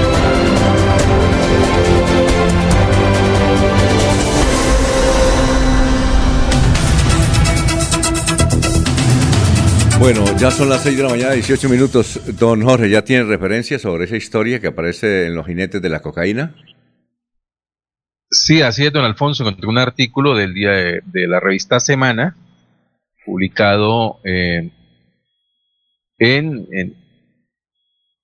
era una, es un, perdón, un artículo especial con respecto a quién lo secuestra. El asesinato de tres niños, los tres niños Álvarez pone en relieve la magnitud del problema del secuestro de menores. Estos niños Álvarez era el caso de unos hermanos secuestrados en, en, Bogotá, que luego fueron asesinados en, pleno secuestro. Eh, aquí en este artículo hace referencia al caso de Bucaramanga y en uno de los apartes del artículo dice los de arriba y los de abajo. La delincuencia deriva del incremento del narcotráfico no solo contra no solo perdón, tengo acá, tengo un error acá. La delincuencia derivada del incremento del narcotráfico no solo cobraba víctimas en la costa y Medellín, también lo hacía en otros lugares, y Bucaramanga no pudo escapar al horror. Claudia Serrano, dos años y medio, jugaba el 30 de enero de 1976 frente a la casa de un tío. Unos hombres se le acercaron y valiéndose de trucos la lograron capturar. Ante el inclemente, ante el escándalo y la conmoción, el padre solicitó negociar directamente con los secuestradores el rescate de 20 millones de pesos. El 23 de febrero Claudia era rescatada. Luego uno de los secuestradores detenidos arrebató el arma de un agente y se descargó dos tiros. Era un prestante miembro de la sociedad. Dos meses después, el escándalo crecía al comprobarse que la banda no solo secuestraba, sino que traficaba con narcóticos. Y era una familia creo Cristancho Serrano, eh, de puro club del comercio, ¿no? Club del comercio. la connotación de la noticia, la banda secuestradora era la que narco, la que era, claro, eh, sí, no la familia de la de la, la señora de la niña secuestrada, es de la banda que estaba cometiendo el secuestro. Eso es lo que creo que. Pero pertenecía a una familia muy rica también, oligarca aquí en la ciudad de Bucaramanga. ¿Sí o no, Jorge? Se entiende que era un socio de, del padre de la niña Claudia. Sí, claro, era un socio, exactamente. Muy bien, son las 6 de la mañana, 21 minutos. Eh, estamos en Radio Melodía. Vamos con más información. A ver, aquí tenemos los datos que nos han enviado. Eh, ¿Usted recuerda, don Eliezer, quién es Ricardo Roa Barragán? ¿Don Jorge o don Laurencio? Sí, señor. Gerente de la empresa electrificadora de Santander, después de José Vicente Villamizar, fue trasladado, transferido a TGI en Bogotá, que es del distrito especial, lo que era antes eh, Cogas. Él fue gerente, eh, pues él ha sido un hombre muy, algo de la izquierda, muy de pensamiento avanzado, muy amigo de José Vicente Villamizar Durán y de otros empresarios aquí en Santander. Él llega a trabajar aquí a Bucaramanga, creo que a una cementera, y de ahí pasa a ser gerente de la empresa Sí, recordamos que en ese tiempo el muy conservador, porque es tan conservador, eh, don eh, Vicente Villamizar, que cuando fue gerente de la electrificadora de Santander, eh, pues designó como segundo al mando de esa electrificadora a Ricardo, Ricardo Roa Barragán. Ricardo Roa Barragán luego fue, al retirarse, Vicente quedó encargado y luego fue elegido en propiedad de gerente de la electrificadora Ricardo Roa Barragán. Posteriormente, en el gobierno de Gustavo Petro, en Bogotá, que era la dueña de TGI o de Cogas, pues lo nombra presidente nacional. Y ahora la noticia es que Ricardo Roa Barragán es el gerente nacional de la campaña de Gustavo Petro a la presidencia de la República. Ese es el dato. Eh, sí, lo, lo relaciona Eliezer. ¿Qué, ¿Qué iba a decir, Jorge? Viene de trabajar en Honduras. ¿Ah, sí está trabajando en Honduras? Sí, señor, viene de un proyecto grande de, electricidad, creo que la empresa de electricidad de Honduras viene de, ocupar un alto cargo allí y, se, y ha regresado para asumir el, el, manejo de la campaña, la gerencia de, la campaña de Gustavo Petro. Pero lo más curioso, ¿sabe qué, Jorge? Que Ricardo Roa Barragán hace parte de una compañía de un señor Vélez, que es el dueño de empresas privadas de electricidad, no solamente en Colombia, en Perú. Es el amo y señor. Él es antioqueño. Ahí. En Honduras también. Eh, exactamente. En, en Ecuador, en Bolivia, en Honduras, en Guatemala, en Guatemala. Es un señor Vélez, un potentado, eh, muy amigo de Luis Carlos Sarmiento Angulo, hombre muy de derecha el señor Vélez, y ahí estaba trabajando Ricardo Roa Barragán, esa es, la noticia, y, el señor Vélez quiere mucho a Ricardo Roa Barragán, que lo tenía trabajando entonces en Honduras. Vea, usted no sabía. es energía le van a meter energía a la campaña de Petro, pura energía, es lo que le faltaba allá. Eh, yo sé que él es un gran estratega político, el doctor Roa Barragán. Lo curioso es que este señor trabajando con un potentado muy de la derecha, de la derecha radical, ahora pase a trabajar eh, con Petro. Esa es, es una de las curiosidades. Eliezer conocía a Ricardo Roa. Siempre, ¿Ah? Pero siempre, eh, Roa Barragán siempre ha sido cercano a Petro. Desde la alcaldía de Petro demostró su, su su cercanía, su confianza con el hoy candidato presidencial, eh, y fue incluso el mismo Petro quien lo, lo, postuló para ocupar el cargo ahí en TGI. Sí, sí lo conocía. estuvo dentro del, equipo de gobierno de Gustavo Petro. Uh ¿sí lo conocía? Sí, lo recuerdo como gerente de la electrificadora, Alfonso, simplemente. Ah, muy bien. ¿Conservará, ¿Conservará todavía el gusto por la música de piano? Ah, sí, ¿le gustaba? No sabía. Mm, hay una anécdota muy, recordada ahí en la electrificadora de Santander relacionada con un piano. ¿Y cuál es? ¿Y cuál es la anécdota? ¿Se puede? No, no, no, tengo, tengo vacíos mentales en este momento. Ah, no se puede. tengo que hacer memoria. No sé. de un piano de la electrificadora. Ah. Don Alfonso. La anécdota relacionada con un piano. Bueno, en tiempos de, de la gerencia del señor Barragán. Bueno, ¿qué iba a decir usted, don Eliezer? Un apuntico sobre el tema de la ley de seguridad, la que sancionó el presidente ayer, Alfonso. Sí, claro. Eh, el gobierno nacional detalló a profundidad los alcances que tendrá la aplicación de la nueva ley. Primero, la reincidencia se paga. La pena será más grave para quienes en los últimos cinco años hayan sido condenados por delitos dolosos. Segundo, eh, este punto pues nos llama eh, poderosamente la atención. Quien asesine un miembro de la fuerza pública, defensor de derechos humanos, menor de edad o periodista tendrá la pena más alta que contempla la ley colombiana, 58.3 años de prisión. Y tercero, será un delito, parece que eso no era delito, será un delito el porte de arma blanca en evento masivo. Será un delito el porte de arma blanca en evento masivo, Alfonso. Muy bien. Eh, 6 y 26. Aquí don Jorge Hernández, don Jorge nos señala lo siguiente. Eh, lo que dice Jorge es cierto, aunque les faltó decir que el laboratorio de cocaína del señor Cristancho estaba ubicado en una finca de la Mesa de Ruitoque, una parte muy linda eh, que limita con el condominio Ruitoque Country Club. Cristancho era hijo de Segundo Cristancho, primer importador de autos de Santander, y el señor Serrano tenía negocios de autos. Creo que fue el fundador de, digo yo, agregando lo que dice aquí el oyente, era, eh, fue el que fundó eh, Sanautos, que todavía existe. Eh, a ver, ¿qué más? Lo que sucedía es que con toda la plata que tenían, a estos muchos les cautivó el negocio de la coca. Y como eran familias élites, pues es, era en ese tiempo más fácil mimetizar ese negocio. Ahora, esos jinetes de la cocaína se vinieron de Medellín y Cali a vivir a Bucaramanga.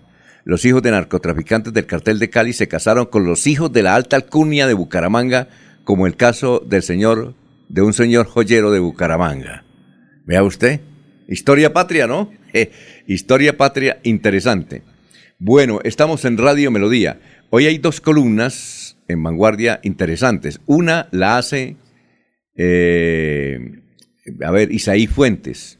Isaí Fuentes creo que está con Petro, pero mire lo que escribe dice que Rodolfo Hernández la tiene muy fácil si eh, tenemos en cuenta su disparada en las últimas encuestas.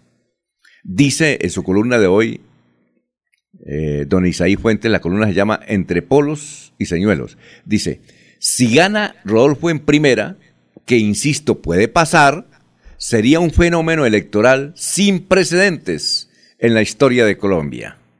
Dice Isaí Fuentes. Y eh, don Alberto Montoya Puyana, exalcalde de Bucaramanga. ¿Usted sabe, don Eliezer, cuántos años puede tener don, don Alberto Montoya Puyana? Don Alberto Montoya debe estar por ahí en unos 77 tal vez. Casi. Pegó en el palo, don Eliezer. Pegó en el palo. Dice don eh, Alberto Montoya Puyana en su columna de hoy. A mis 78 años recién cumplidos, estoy convencido de que el progreso y el optimismo son hermanos independientes. Que nuestro país y nuestro Santander progrese y progresará en la medida que nos aliemos para avanzar con paso firme. Alberto Montoya, que fue el primer alcalde elegido popularmente, ¿no? 1988, aquí en la ciudad de Bucaramanga. Y en esa época fue el mejor alcalde de Colombia. Eh, y hoy escribe una columna extraordinaria. Son las Muy uribista, Alfonso. Recuerde que él es uno de los uribistas junto con José Vicente Villamizar que recibieron al entonces candidato que yo lo acompañé José Vicente ahí frente al actual eh, Luis Bucarica y ese era un ciudadano común y corriente cuando se estaba entre comillas, lustrando los zapatos, don Álvaro Uribe Vélez. Yo le dije, Vicente, ¿y ese señor que está con usted quién es? Digo, es Álvaro Uribe. Le dije, ¿ese tipo quién es? Usted es más importante que él. Y miren que terminamos. No, claro. Y luego en el, en el gobierno de, de Uribe fue que lo nombró gerente de la electrificadora, ¿no? Entiendo. Sí, señor. Ese fue el premio para José Vicente Villamizar por ese trabajo que él cumplió como gerente de campaña de Álvaro Uribe Vélez. ¿Y qué hay de la vida de José Vicente Villamizar? Yo creo que también va a estar ahí con Petro, me imagino, porque. ¿No con Petro? Vicentico es de tendencia moderada. No, pero. Pero yo en estos días lo voy a ubicar a Vicente Villamizar no, Durán, que es beleño. No creo que un conservador tan auténtico y la mayoría de conservadores son uribistas, esté ahora con, con Petro, ¿no? Esa sería la noticia. Búsquela Laurencio, porque si José Vicente Villamizar está con Petro, eso sí ya es una noticia extraordinaria. Pero ¿qué tal que esté en Bogotá ya en la dirección nacional de la campaña de Gustavo Petro? Es que no es ningún, eso es normal. No, no. La política es muy dinámica, Alfonso. Eso, recuerde que la normal, política pero es muy curioso. Normal, pero, normal pero curioso. Bueno, pero, si Petro fue alcalde de Bogotá y no pasó nada, puede ser presidente de Colombia y no pasa nada, que se queden tranquilos, eso no. Mire ah. quién está apoyando a Petro, los grandes grupos financistas del país, eso ya no, aquí no va a pasar nada. Bueno, tranquilos, porque no se vayan, no sigan sacando visa para el exterior, ni siquiera para Miami. Bueno, son las seis de la mañana, 31 minutos. Antes de irnos a unos mensajes, en el Centro Democrático aquí en Santander siguen peleando. Renunció del Centro Democrático, una mujer que siempre estaba al lado de Álvaro Uribe. Eh, cuando venía el doctor Álvaro Uribe acá y queríamos hablar con él, nos tocaba primero hablar con ella, con Liliana Kleiner. Nos tocaba hablar primero con ella, con Liliana, porque ella era quien asistía aquí en el recorrido Álvaro Uribe eh, cuando estaba de presidente de la República y cuando estaba de candidato al Senado de la República. Eh, era muy cercana a la casa uribista Liliana Kleiner aquí de Santander. Creo que llegó a ser presidenta del Centro Democrático, renunció, mandó una carta, dice toda mi gratitud con el expresidente Álvaro Uribe al Partido Centro Democrático y a su dirección. No hago confirmación, eh, hoy hago confirmación de mi carta de renuncia como militante. Quién sabe para dónde irá, pero caso de curiosidad, esa renuncia. Son las 6 de la mañana, 32 minutos, vamos a una pausa y regresamos.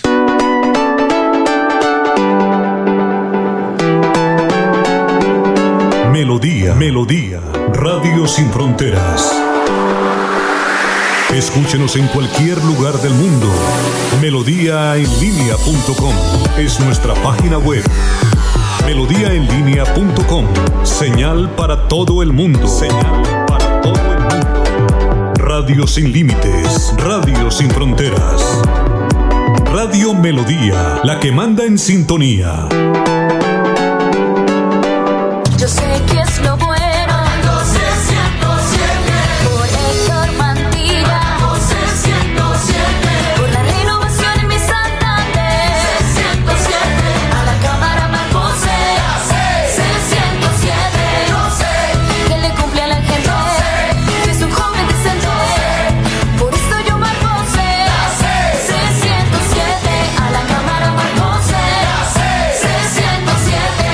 Conservador. Publicidad política pagada.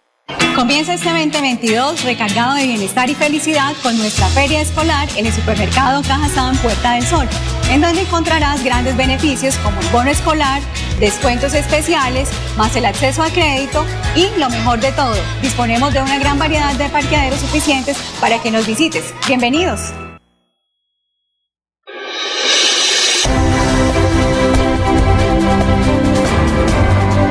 Información y análisis. Es el estilo de Últimas Noticias por Radio Melodía 1080 AM.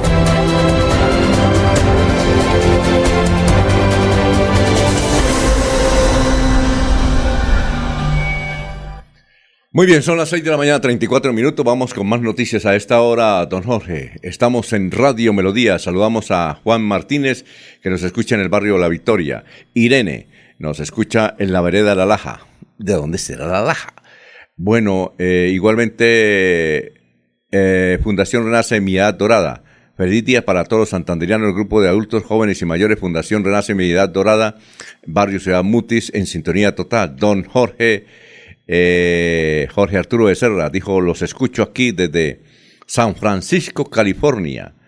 Pero les cuento que salí un poquito del, tra- del trabajo porque a esta hora estoy laborando y yo generalmente escucho el noticiero en forma virtual. Me conecto a YouTube y ahí los escucho por la tarde después de almuerzo. Muchas gracias, Jorgito. Muy amable. A ver, eh, noticias a esta hora, don Jorge. Don Alfonso, tras el último Consejo de Seguridad realizado en Bucaramanga y en el que estuvo presente el ministro de Defensa Diego Molano, se hicieron importantes anuncios. Eh, primero, el de comenzar a fortalecer el pie de fuerza y la capacidad policial que permita realizar más controles en las calles del área metropolitana de Bucaramanga y demás municipios. Esto se logrará con la entrega de algunas becas especiales que otorgarán las autoridades para que los jóvenes se formen y hagan parte de la Policía Nacional. Además, dentro de los anuncios informó que adelantarán un proyecto para que en los próximos meses se pueda ampliar la infraestructura y así aumentar la capacidad militar en los municipios. Finalmente, dijo que el último propósito de este primer semestre de 2022 será el de emplear más tecnología para la seguridad en el área metropolitana y en las fincas del departamento. Dice desde la ciudad de Cúcuta el gran entrenador sangireño Jorge Luis Pinto Afanador. Dice, luego de muchos meses de trabajo para no perder la historia de una gran institución y devolverle a Cúcuta a su equipo, el panorama es alentador. Gracias, señor ministro Gustavo Herrera de Deporte, al señor superintendente el doctor Escobar, al liquidador Rodrigo Tamayo y al alcalde de Cúcuta, Jairo Yáñez, por el compromiso con la ciudad. Una buena noticia para los santanderianos y para los norte santanderianos, dice desde la ciudad de Cúcuta el profesor Jorge Luis Pinto Afanador. A ver, Elías, noticias a esta hora. Don Alfonso, hay una estadística eh, que indica que en Colombia en el año 2021 murieron más de 26 mil personas de forma violenta. Es una cifra que le hace poner a uno la piel de gallina. 26 mil personas murieron en forma violenta el año pasado. Entre el primero de enero y el 31 de diciembre, eh, esta cifra eh, la indica el Instituto Nacional de Medicina Legal y Ciencias Forenses eh, y, y la entrega el día anterior. Significa, don Alfonso, que en promedio cada día del año pasado, 71 hombres y mujeres murieron de manera trágica. Es importante resaltar en esta categoría que no solo se incluyen los homicidios, también los suicidios y los accidentes.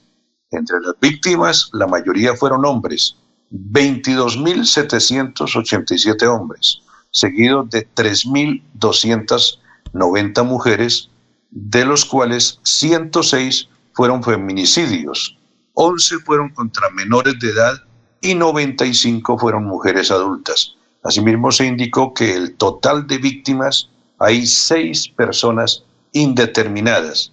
La mayoría de las muertes, don Alfonso y oyentes de Melodía, se registraron en los departamentos de Antioquia, 3.791, Valle del Cauca, 3.772, Bogotá, 2.214, Cundinamarca, 1.195 y Cauca con 1.195. Se destacan regiones como Guaviare, Guainía y Amazonas, donde se registraron menos de 80 muertes violentas. Es decir, estas regiones, eh, en medio de esta, de esta cifra tan caótica como Guaviare, Guainía y Amazonas, muestran eh, menos incidencia de la violencia en la muerte de los ciudadanos. La estadística es larga, completa, pero eh, es muy preocupante, don Alfonso. 22 mil, perdón, 26 mil personas muertas de forma violenta el año pasado en Colombia.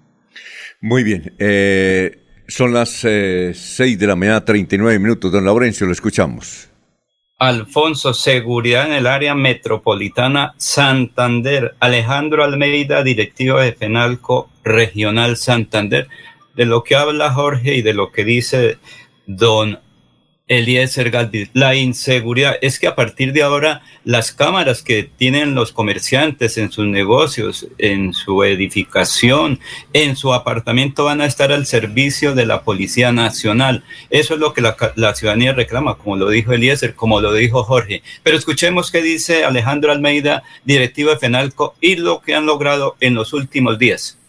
Muy preocupados por las últimas situaciones de inseguridad en el área metropolitana, muy especial a través de usos de medios tecnológicos, fortalecimiento de los cuadrantes, todo el trabajo con las diferentes empresas de seguridad privada, articulación de los CAI móviles, luminarias para temas de parques, algunos frentes de seguridad que se van a cuadrar con bocinas, cubiertos de la CIN también van a estar trabajando de manera constante, viendo las capturas que hemos logrado gracias a ese trabajo articulado con la policía y donde los comerciantes van a respaldarlo para poder coger en fragancia y evitar precisamente que nuestros ciudadanos tranquilos en, en nuestros establecimientos comerciales. Van a desarrollar más ejercicios sorpresa, el tema de desarmar unos ejercicios en la noche, en las madrugadas eh, para los deportistas, un compromiso ciudadano de todo, también es importante para el desarrollo normal del comercio. 42 mil cámaras aproximadamente que ya están en funcionamiento y lo que estamos es articulando en cada uno de los puntos la conexión directa con la policía. Así a través de biometría, de los rostros, la identificación de placas, diferentes sistemas tecnológicos, se van a poder desarrollar las capturas directamente y sobre todo la prevención que es lo que estamos buscando. Todas las 42 mil ya están funcionando en el comercio y ya se están articulando con la red directa de la policía. Todo esto es un mensaje directo y vamos a evitar que sigamos siendo eh, víctimas del flagelo del hurto. Muy bien, son las 6 de la mañana, 41 minutos, 6 y 41. Eh, hoy se reúnen 32 gerentes de las CAR aquí en el departamento de Santander, eh, un evento organizado por Alexibit Acosta, director general de la CAS, Corporación Autónoma de Santander. Van a estar, como lo señalamos al principio, en unas conferencias eh, sobre el agua, sobre el medio ambiente, ahí en Panachi. Posteriormente, en el día de mañana, van a hacer diferentes actividades, también académicas, pero recreativas. Van a visitar, visitar Barichara, van a visitar eh, Charalá, toda esa zona eh, de la región guarentina y comunera. Eh, hoy, esta semana, pues, el medio ambiente de Colombia estará concentrado en el departamento de Santander. Hay otra noticia, son las 6 y 42. Es sobre un guerrillero que fue desmovilizado de las FARC, que saltó a la fama en la zona de distinción del Caguán en el 2000 cuando cantó en el evento inaugural. Eh, tocaba piano, toca guitarra, toca vallenato, es un gran compositor del vallenato. Bueno, ya tiene, ¿qué? Más de 50 años de edad, muy joven entró a la guerrilla y aprovechó los acuerdos de paz, se desmovilizó y se presentó como candidato a su pueblo natal, un municipio que ustedes tal vez deben conocer mucho porque es Turbaco. Eso está a pocos kilómetros de la ciudad de Cartagena, Turbaco, Bolívar. Pues bien, eh, muchas entidades dicen que se ha convertido en uno de los mejores alcaldes de Colombia. ¿Ah? lo primero que hizo fue ponerle algo al pueblo. Le puso agua al pueblo y ha eh, solucionado muchas necesidades que hacía 50 y 100 años tenía esa población. Ahora es uno de los municipios más organizados. Cada semana le entregan un premio a este guerrillero, vea usted. Se estaba perdiendo ese talento por allá. Y todos están contentos. Ante, inclusive los mismos juristas eh, lo han apoyado y le han rendido homenaje. al, eh, el nombre de Mm, a ver, el nombre de él en la guerrilla era Conrado. Y siempre que había un evento en la guerrilla, donde ellos podían desplazarse, tenían que llamar a Conrado porque era el que animaba la fiesta. Tocaba guitarra, tocaba piano y tenía unas canciones ya. Están sonando por ahí sobre el vallenato dedicados a la revolución y le ha ido muy bien. Extraordinario. Señor gobernador, del departamento de Bolívar está muy contento. La Dirección Nacional de Planeación lo ha felicitado por su trabajo, vea usted, y lleva buenas relaciones con el Consejo. Consejo que no es de, su partido político, más que todo son, son de la derecha y les ha ido bien. Cosas interesantes tiene este proceso de paz. Muy bien, son las 6 de la mañana, 44 minutos. ¿Alguna noticia política, don Laurencio, en su recorrido? ¿Alguna noticia política o no? Alfonso, sí, mire, ayer en la mañana, como les decía, invertí dinero para conocer datos. Por ejemplo, inicialmente estuve en la sede de Luis Eduardo Díaz Mateos, ahí tienen todo organizado, que está ahí también como a dos cuadras la, del centro comercial Chicamocha o del hotel. Y ahí pues la gente llega y quieren eh, y preguntan por los dos, Luis Eduardo y... Eh, José Alfredo Marín. Posteriormente pasé por la sede de el señor mm, de donde Leonidas, José Sebastián López. me dijeron, bueno, acaba de salir, está trabajando intensamente, aquí hay normalidad, porque la política sigue mm, y vamos a seguir en esta casa. No se sabe ahora quién irá a pagar el, el arriendo de la casa ahí de la antigua sede de eh, Acuarela. Posteriormente vi, pasé al centro, vi cómo muchos eh, otros dirigentes están organizando sus actividades. Luego pasé a cumplir una parte administrativa de seguridad. A las dos y media salí otra vez hacia Florida Blanca. Cuando uno llega a Florida Blanca, lo primero que encuentra es cerca a la UIS es la sede de Héctor Guillermo Mantilla, muy la gente especial ahí, es pendiente. Pasé por frente a la alcaldía de Florida Blanca, la gente también muy pendiente. En el parque, eso sí, cada quien dijo a alguien, oiga, Laurencio, me le estaban dando muy duro a mi candidato esta mañana. ¿Recuerdas quién se entrevistó ayer? Le dije, no, tranquilo, eh, médico, eso es normal. y Muy duro, no, él, él, no, él dijo, hágame las preguntas, inclusive cuando nosotros queríamos entrevistarlo y él nos dijo, pregúnteme lo que quiera. Eso es lo que dijo. Le dije Sí, de sí. todo, dijo de todo. Y además esa Sí, noticia, y no- entonces el médico esa me noticia, dijo, "Le estaban esa, esa, duro a mi candidato. esa noticia eh, de Oscar Villamizar, que fue publicada en melodíaenlínea.com, ha tenido muchos, muchas visitas, muchos comentarios, muchas críticas. ah, y lo están criticando a Oscar es porque él dijo que el le tenía que reconocer las mejoras de la finca, entonces lo están criticando por eso. Bueno, siga, don Alfonso. ¿Qué otra, ¿Algún otro dato? sede- ¿De qué? Señor. ¿A qué otra sede fue? Pasé por la frente, por la sede de Álvaro Rueda, también mucha gente ahí. Y alguien me dijo. ¿Cuál es Álvaro Rueda? parque, ¿El Álvaro Rueda es Señor. ¿Álvaro Rueda es cuál? ¿Candidato a qué? Es el candidato liberal a la alcaldía, Álvaro Rueda, 107 del Partido Liberal. Mucha Al alcal- camisa roja perdón, y Alfonso. Álvaro Me Rueda. extrañé por ahí. Laurencio, Laurencio, ponga- amigos. Laurencio, póngase, Laurencio. Los, Laurencio, póngase los audífonos. Póngase los Tengo que audífonos. ponerle unos audífonos a Laurencio, comprarle unos audífonos. Laurencio, ponga el Gracias audífono por porque el regalo, cuando, gracias. cuando le preguntamos de ese Álvaro Rueda, candidato a la alcaldía, ¿de dónde? No, no, candidato a la alcaldía. Oiga, es que usted no miran. No, no, es que usted la dijo. Cámara. Es que ¿Eh? usted dijo, es que usted dijo. Laurencio, es que usted dijo candidato a la alcaldía. Sí, por eso. No, que pasé por cerca a la alcaldía. De No, pronto tal vez quería decir que era el candidato de la alcaldía. No, no, no, señor. No, no, no, no, que pasé por frente a la alcaldía de Florida Blanca. Pa- eh, cuando iba buscando al alcalde que estaba en el colegio José Elías Puyana. Es que Oiga, recuerden que- oiga, Laurencio, a usted Señor. se le, le- lo traicionó el subconsciente. Usted dijo el candidato a la alcaldía de Florida Blanca. Ah, bueno, entonces digamos, no, no, no es candidato, porque recuerde que ni el gobernador, ni el alcalde de Florida Blanca, ni el de Piedecuesta, ningún alcalde puede intervenir en política, porque para eso están los entes de control. Cualquier ciudadano está en la obligación de denunciar, ¿yo?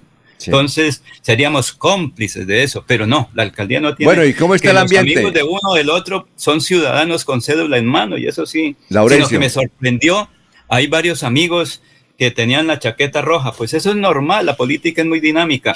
Y posteriormente terminé. Pero Laurencio, Laurencio, el candidato de Jaime Durán a la Cámara de Representantes es Álvaro Rueda. Creo que ese joven fue gerente del, eh, Del Banco Inmobiliario de Banco Florida Blanca. Inmobiliario Florida Blanca, sí.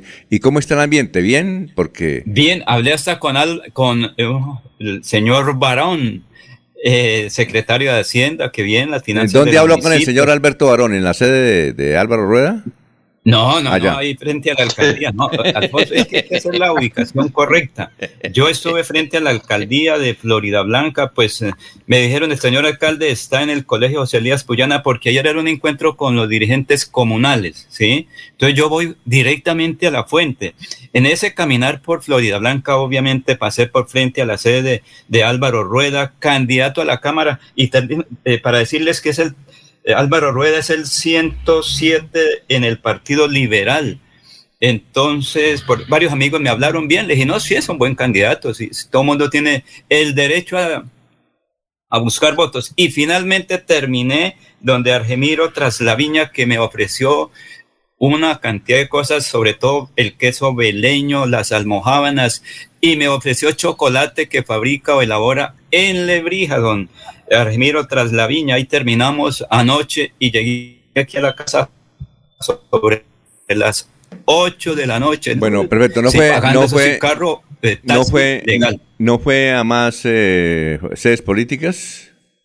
Eh, iba a ir donde el señor eh, candidato al Senado, eh, José Alfredo Marín. Néstor Díaz A Saavedra, Néstor Díaz pero Saavedra. al fin y al cabo la gente no me supo decir dónde estaba. Voy a llamar ahorita a Néstor Díaz Barrera para que me dé la- el, el número de cédula. Iba a pasar también por la de José Alfredo Marín, pero ya es que no alcanzó el tiempo, Alfonso. Ah, bueno, Es que siga la visitando. gente en, en la calle a uno quiere que uno le diga lo que ellos quieren saber, cada quien con un papelito de estos. Aquí están los, los siete nombres próximos de los eh, representantes de la Cámara y cada quien me decía, venga, Laurencio, que ustedes informan bien sobre política, Alfonso, Eliezer, Jorge, el doctor Julio, eh, ¿cómo ve esta cosa? Entonces uno le dice, mire, mi concepto, que eso apenas yo soy solo un informador, esto y esto. Entonces cada uno le diga, no, que el Partido Liberal va a sacar tres, que la Liga va a sacar tres o cuatro, que el Partido Conservador no tiene ni para uno, que fulano de tal eso no tiene votos. Claro está que eso depende como esté en el paseo. Cada quien defiende,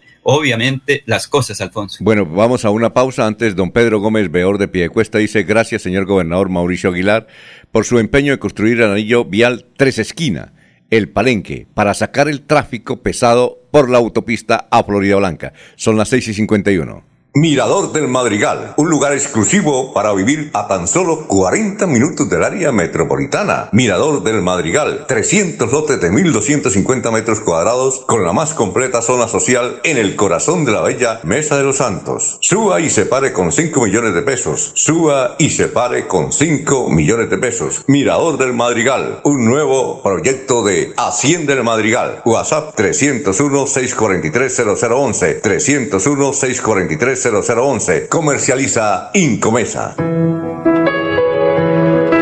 La radio es vida. La radio es optimismo y esperanza. La radio fue primero.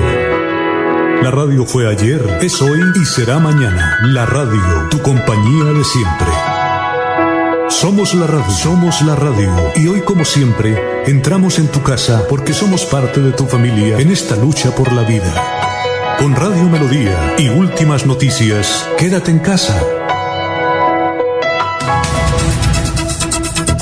Bueno, vamos con más noticias a esta hora, 6 y 52, don Jorge. Estamos en Radio Melodía. Don Alfonso, mucha atención porque una docente del Colegio Santa María Goretti puso al descubierto una irregularidad que se estaba presentando en la, en la prestación del servicio del programa de alimentación escolar PAE no se trata de alimentos en mal estado ni de raciones, sino de mobiliario. En la institución no habían entregado los suficientes comedores y a los estudiantes les tocaba almorzar en el piso. Las pocas sillas que tienen están averiadas por la espalda. Tras esta denuncia, la Secretaría de Educación hizo, realizó una visita de inspección donde efectivamente constató la situación y en diálogo con la prensa señaló que se está realizando una investigación al respecto. La supervisión está preparando los informes porque hay que recordar que se tienen cláusulas de penalidad para aplicar multas e incluso incumplimientos a los contratistas que no estén sujetos a las condiciones del contrato. Señaló que la Secretaría eh, de Educación, eh, eh, una vez conocida la situación, realizó la entrega de comedores y masillas, por lo que hoy el servicio del PAE en esa institución se presta con normalidad. Don Eliezer, noticias a esta hora son las 6 y 53. Don Alfonso, no entiendo una noticia que publica un medio nacional que dice que la alianza entre Álvaro Uribe y Rodolfo Hernández empezó en Santander. Dice, Rodolfo Hernández no tiene lista al Senado, pero armó una lista a la Cámara de Representantes por Santander. Existe un, un indicio incontrovertible sobre el creciente eh, uribismo del candidato Rodolfo Hernández y el creciente rodolfismo del expresidente Uribe. Hasta hace unas semanas ni Rodolfo Hernández se imaginaba que tuviera una opción real para la presidencia, dicen ellos. Eran tan escasas sus expectativas que no armó siquiera una lista al Senado para que lo acompañara en un eventual gobierno que él mismo percibía como eh, altamente improbable. Hace unos días, en una conversación con los Danieles, que usted citó, don Alfonso, el ingeniero Hernández contó, con humor y desparpajo, que él fue el primer sorprendido con su ascenso en las encuestas, ascenso que tampoco es que sea arrollador y dicho sea de paso, puede resultar tan vistoso como fugaz, dijo Hernández. O de pronto no, por lo menos eso debe considerar el expresidente Uribe, que sabe de política y que debe estar viendo que quien fuera su candidato, eh, Fico Gutiérrez, no pegó, o mejor dicho, no despegó o no ha despegado. Entonces, eh, esos comentarios seguramente son los que hacen que el medio nacional indique que hay coqueteos entre Uribe y Rodolfo Hernández. Ustedes, compañeros, la pregunta para ustedes, ¿Qué perciben sobre esta noticia? Sí, le tengo información de lo siguiente. A ver, eh, Rodolfo Hernández, eh, pues ha sido amigo de los de no solamente Luis Carlos Sarmiento Angulo, sino de Álvaro Uribe. Ha sido amigo de él y, entiendo que a la presidencia de la República ha votado por, porque es urbanizador, ha votado siempre por Álvaro Uribe Vélez. Eh, si usted le pregunta a, pues, cuando le hemos preguntado a Rodolfo Hernández, si usted no fuera candidato a la presidencia, ¿por quién votaría? Él ha dicho, no sé si lo ha dicho en público, ha dicho por Sergio Fajardo, porque él siempre ha sentido una admiración por Sergio Fajardo cuando fue alcalde de Medellín y gobernador de Antioquia. Tanto así que cuando él decidió ser candidato a la alcaldía de Bucaramanga, se fue tres días a la ciudad de Medellín a trabajar el proyecto con Sergio Fajardo y siempre lo ha admirado.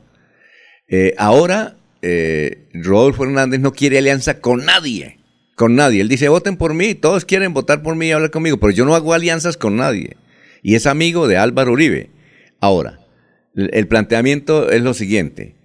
Si Petro y Rodolfo Hernández llegan a la segunda vuelta, ¿por quién va a votar Álvaro Uribe? ¿Y a quién va a apoyar? No va, no a apoyar a Petro, va a apoyar a Rodolfo Hernández, lo apoya, pero sin ninguna concesión, eso es lo que dice Rodolfo Hernández, sin ninguna concesión, es decir, nada, nada que se le parezca al uribismo va a tener en su gobierno, dice Rodolfo Hernández. Sí, pueden votar por él, dice, por mí pueden votar los comunistas, aún los que admiran a la guerrilla que secuestró a mi hija y la mató, o a los que admiran a la otra guerrilla que secuestró a mi papá y como consecuencia de secuestro me tocó sacar un- una cantidad de plata para la liberación, pero mi papá quedó con secuelas y a los pocos meses murió. Aún si ellos quieren votar, pues que voten por mí, pero yo no hago concesiones con nadie.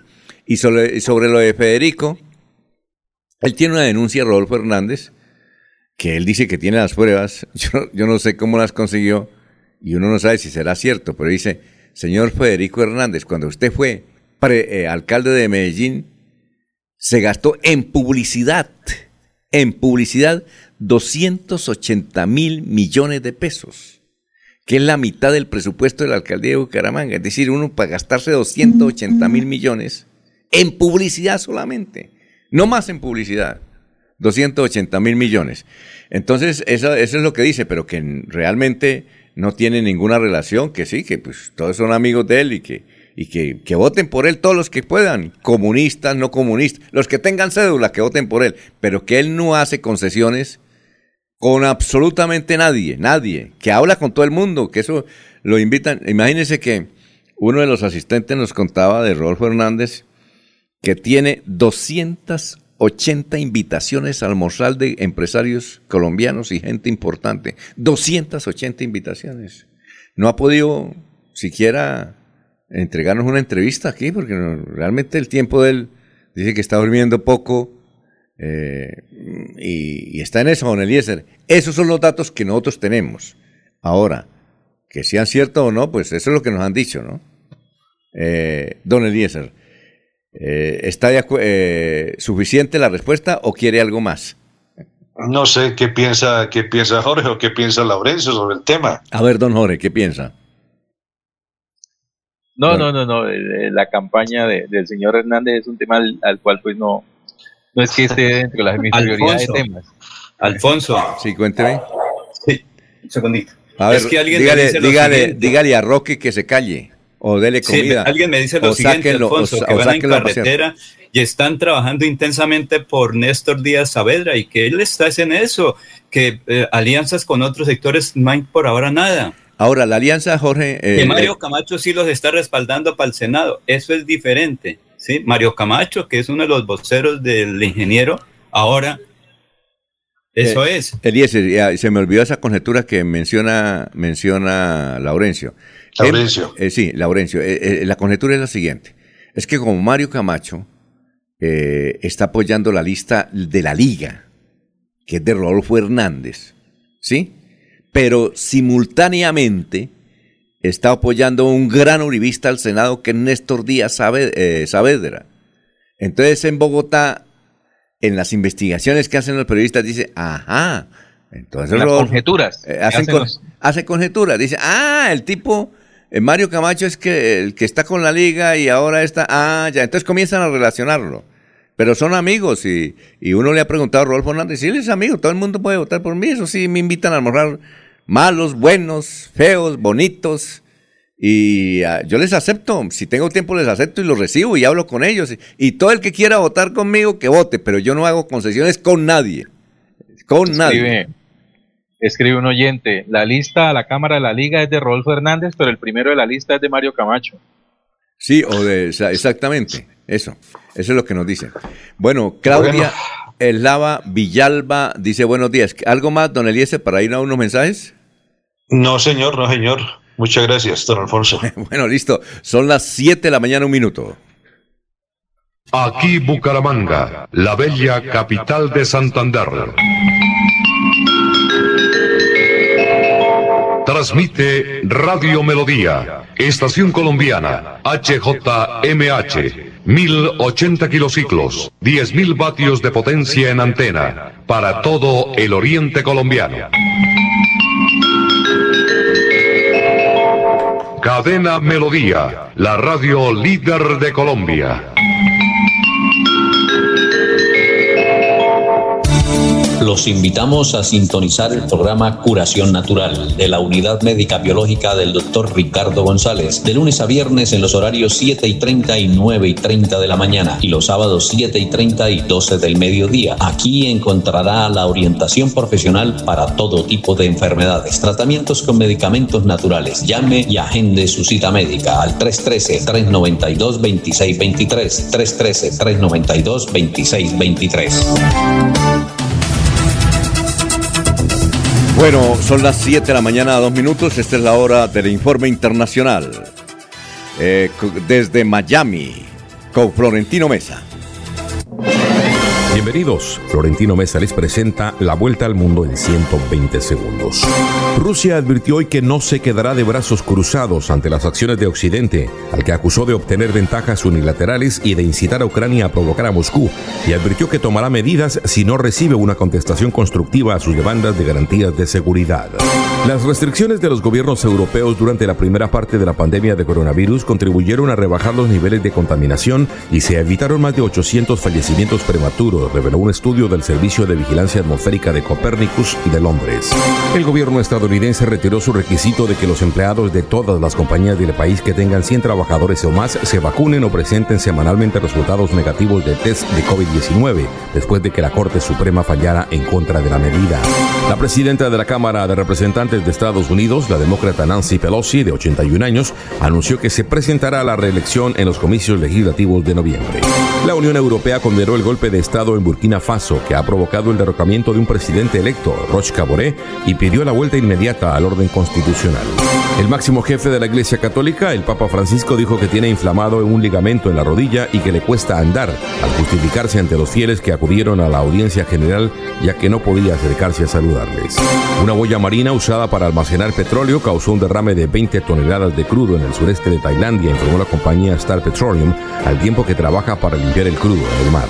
El asesinato de tres reporteros desató reclamos entre periodistas que convocaron a movilizaciones en Ciudad de México, Tijuana y otras ciudades y volvieron a pedir al gobierno seguridad para los comunicadores en México, uno de los países más peligrosos para la prensa. La Asamblea Nacional de Venezuela, donde el 92% de los asientos están ocupados por chavistas, aprobó un acuerdo en apoyo a las acciones que emprende la Fiscalía contra el opositor Juan Guaidó por sus responsabilidades contra el pueblo de Venezuela. Esta fue la vuelta al mundo en 120 segundos. Tus pies, Deportivos Carvajal. En ropa deportiva y calzado tenemos las mejores marcas del mundo. Deportivos Carvajal, las tiendas deportivas número uno de Bucaramanga, presentan a Diego Galvis desde Orlando, Florida, con sus deportes, actualidad noticiosa y curiosidades del mundo.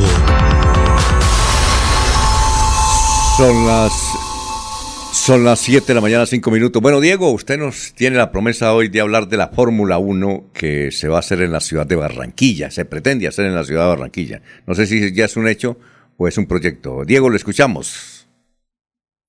¿Cómo está? Muy bien. Pues, pues la última comunicación que tuvo alguna parte de la prensa con la FIA, que es la organización que eh, organiza este, tor- este evento, este torneo en el mundo, eh, pues no tuvo ninguna respuesta. La FIA dice que no habla de ese tipo de cosas, que no se pronuncia hasta que no sean hechos concretos. Mucha gente comenta que es un familiar, es un el apoderado de Fernando Alonso, el que está eh, liderando la iniciativa y mucha gente dice que tiene un respaldo oficial fuerte, ya lo dijo el presidente y lo dijo el alcalde, que tiene un respaldo oficial eh, fuerte de parte del gobierno y de parte de la alcaldía de Barranquilla. Pero definitivamente no es tan fácil, Alfonso. Más quisiéramos los amantes del deporte que eh, Barranquilla tuviese un gran premio o cualquier ciudad de Colombia, no solamente Barranquilla. Ya Colombia lo intentó alguna vez en 1971, cuando eh, Colombia intentó reemplazar el Gran Premio de México eh, sin muy buenos resultados. No, no, no, al final no se pudo obtener el, el, el, paso de manera eficaz. Pero, pero mire, venga, le cuento algo. La Fórmula 1 en Barranquilla, como le, como le decía hace un segundo, salió por una salió a la luz por una noticia que dieron eh, tanto el alcalde de Barranquilla como el presidente. Eso no gustó en la gente que estaba haciendo la negociación.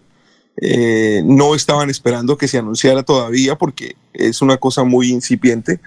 Eh, ellos argumentaban o ellos argumentan que la cantidad de dinero que puede generar un gran premio en Barranquilla puede ser muy, muy alta casi más de lo que se genera como turismo en la costa en el año, solamente en un fin de semana.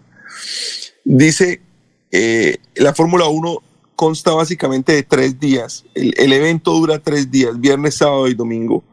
En tres días se pueden esperar alrededor de 320 mil espectadores en la Fórmula 1. En promedio gasta cada uno 600 dólares al día, cada uno de esos espectadores. Y generalmente para una prueba de Fórmula 1 van personas de 100 países diferentes, 100 nacionalidades. Que el evento es eficaz, que el evento genera dinero, no hay ninguna duda. Ahora viene la otra parte. ¿Cuánto cuesta hacer un gran premio de Fórmula 1? Eso ha variado. Hay, hay lugares, eh, por ejemplo, como Mónaco, que no tienen que pagar, tienen que pagar un valor simbólico porque Mónaco hace parte de la Fórmula 1 más por un valor eh, sentimental que por cualquier otra cosa. Pero los últimos países que han llegado, como por ejemplo Australia, paga 45 millones de dólares por cada prueba.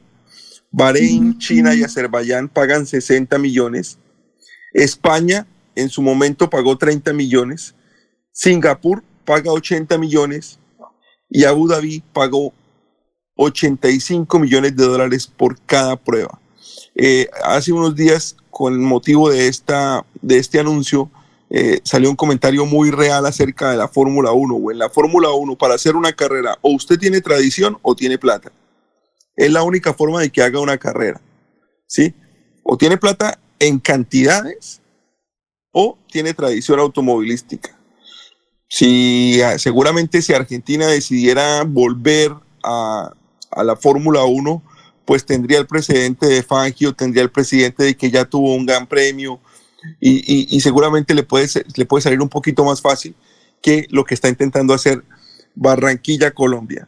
En Miami, donde se va a iniciar la Fórmula 1 este año, la ciudad de Miami tuvo que pagar 966 millones de dólares por un contrato a 10 años, por la carrera. Se va a iniciar en este 2022. Estamos hablando de una ciudad que es un poquito más fuerte económicamente que Barranquilla, Miami. Va a pagar 966 millones y estuvo obligada a firmar un contrato por 10 años para entrar al, al, al circo de la Fórmula 1. Aparte de todo lo que cuesta la carrera de este valor, que pues, para alguna gente podría significar no mucho dinero, hay que pensar que cada vez que se hace la carrera, solamente en seguros y logística, se tienen que pagar cerca, cerca a 60 millones de dólares más. Y aparte de eso, se dice que los costos operativos de cada carrera son alrededor de 500 millones de dólares. Entonces, en un país como el nuestro, pensar hablar, estar, estar pensando en esas cantidades de dinero, eh, es, una, es una situación eh, importante, es una situación que no es fácil. El último precedente que tenemos de una, un intento como el de Barranquilla es el de Valencia, en España.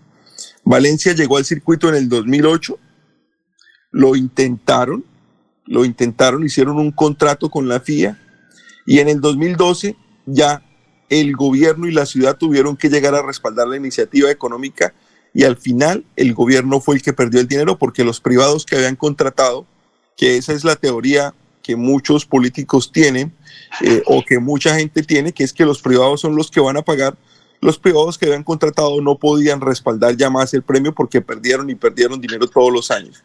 Entonces, eh, eso fue lo que pasó en Valencia y por eso salió de la Fórmula 1 en el 2012 cuando su contrato era básicamente hasta el 2015. Pero de todas las cosas eh, quedan cosas buenas. Por ejemplo, lo más importante que quedó del anuncio de la Fórmula 1, que no sé si al final se vaya a dar o no, en mi opinión, es, me parece una cosa irresponsable, pero es mi opinión. No, no sé si al final se dé y puedan eh, podamos tener un gran premio en Barranquilla. Eh, lo, más, lo mejor que quedó de la Fórmula 1 o del anuncio de la Fórmula 1 fueron los memes y fueron las, las, las bromas de, de la Fórmula 1. Eh, algunas de las más importantes dicen que el premio va a tener tres peajes porque está en Colombia. dicen que el premio no va a ser el de Abu Dhabi, sino el de Abu Dinen. Oye, en serio, oiga, una cosa, ¿es que Karen Abudinen va a ser la gerente general de ese, de ese premio? ¿Cómo se le ocurre? Ah, no, no, porque, no, porque es que yo vi a un señor criticando al presidente Duque por haber designado a ella eh, como, o perdón, al alcalde de Barranquilla por haberla designado como la coordinadora del evento o algo por el estilo. Entonces, mentira. No, no, Alfonso, de eso no hay nada. Forma parte de los memes. Es parte, de la, parte de la risa. De Pero eso no ese- hay nada todavía. Pero ese, ese señor tuitero entonces también estaba mal informado porque estaba criticando al alcalde de Barranquilla por eso. Seguramente por, bueno, o sí, mal informado o tomándole el pelo. Mire, otra cosa es que dicen que ya, ya apareció un consorcio que va a construir la pista, que se va a llamar Pistas Pobladas. Y otra cosa, otro, otro chiste que apareció es que dice que el diseño del circuito va a ser un, un circuito acuático en Barranquilla por la cantidad de arroyos que Sí, hay claro. en la ciudad. ¿sí? Sí, De, sí. Alfonso, de eso no hay nada, nada formal. De eso hay una persona que habló con otra persona, que habló con otra persona, que conoce a alguien y que tiene un primo que conoce a alguien. Eso es una negociación entre... yo lo último que escuché es que tiene que ver la persona que fue apoderada de Fernando Alonso y seguramente la alcaldía de Barranquilla sí tuvo que haber hecho algunas negociaciones y tuvo que haber hablado con alguien, pero de ahí haber nombrado un director o un jefe de circuito o alguna cosa así, pues eso no falta mucho para que pase. Al final, Alfonso, como le decía, a mí me parece que es una irresponsabilidad. Barranquilla es de las ciudades grandes del país, es en la que más, eh, más hambre hay. Más de un millón de personas se acuestan sin comer al día en Barranquilla. ¿Sí? Y pensar en invertir todo este dinero, imagínense, en construir un circuito, porque el circuito, eh, la idea o lo que propuso eh, el alcalde y el presidente es hacer un circuito semiurbano, construir un circuito y que conecte con la calle para hacer una carrera en Barranquilla. Ay, Dios mío, en manos nuestras, esa cantidad de dinero y con esos fines no sale bien. Recordemos que también rechazamos un mundial porque íbamos a usar el dinero para construir escuelas, ¿no? El, de, Exacto. el del 85. Construir y al final, pues, y vías, y no hubo ninguna, y hospitales. y no hubo La ningún- pregunta, la pregunta, Diego, es el capital privado, ¿qué tanto tiene que ver en, en la realización de un proyecto de esta magnitud? Y obviamente, ¿qué tan poderoso puede ser el capital privado de Barranquilla para aspirar a, a- a- a llegar a ser un GP en, en- en la arenosa? el, el capital privado tiene que ver todo. Porque Todo. al inicio, al inicio, este tipo de políticas no pueden ser o no deben ser respaldadas por el gobierno. Porque estamos hablando de coger dinero público para hacer una prueba de Fórmula 1. O sea, estamos hablando de una cosa para hacer otra. Pero el problema con el capital privado es que el capital privado es efímero. Puede, cualquier empresa que compre Dios no lo quiera, seguramente Tecniglass, que es la compañía en este momento más, una de las más poderosas de Barranquilla. Si se quiebra mañana Tecniglass, ¿quién pone el dinero? El gobierno. El gobierno tiene que llegar a respaldar la iniciativa, porque después de que usted firma el contrato, usted lo tiene que respetar. A Valencia le costó muchísimo dinero y tuvo que pagar por los últimos dos años sin ni siquiera hacer la carrera, porque podían pagar por la carrera, pero no podían armar, montar la carrera. no tenían el dinero para, para, para montar la carrera. Y tenían el velódromo, el, el, el autódromo listo. Ellos sí tenían un circuito preparado.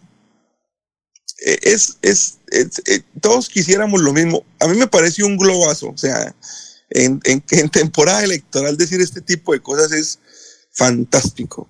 ¿Sí? O contratar jugadores, por ejemplo. Sí, claro. Es- es- ese tipo de cosas son, son, ayudan en la temporada electoral, pero, pero me parece que es irreal. Me parece que no es, no es, no, no hay forma de lograrlo. Pero, pero ojalá, es- que más quisiera yo que estar equivocado y poder ir al Gran Premio de Barranquilla. Ah, bueno. Muchas gracias, Diego. Eh, Diego, muchas gracias. Eh, se nos acabó el tiempo. Eh, muy amable, lo esperamos mañana, ¿no? Bueno, sí, señor, que estén muy bien. Un saludo para todos. Gracias, son las 7 de la mañana, 16 minutos. Deportivos Carvajal, en calzado, ropa y accesorios deportivos, la tienda número uno de Bucaramanga. Compre calidad, compre diseño, compre moda y tecnología, compre original, compre Deportivos Carvajal.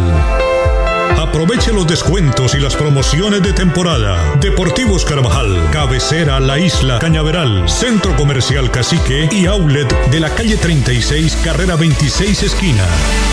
Deportivos Carvajal, las mejores marcas a tus pies. Mirador del Madrigal, un lugar exclusivo para vivir a tan solo 40 minutos del área metropolitana. Mirador del Madrigal, 300 lotes de 1.250 metros cuadrados con la más completa zona social en el corazón de la bella Mesa de los Santos. Suba y se pare con 5 millones de pesos. Suba y se pare con 5 millones de pesos. Mirador del Madrigal, un nuevo proyecto de Hacienda del Madrigal. WhatsApp 301-643-0011. 301-643-0011. Comercializa Incomesa. Soel Caballero está en Últimas Noticias de Radio Melodía 1080 AM.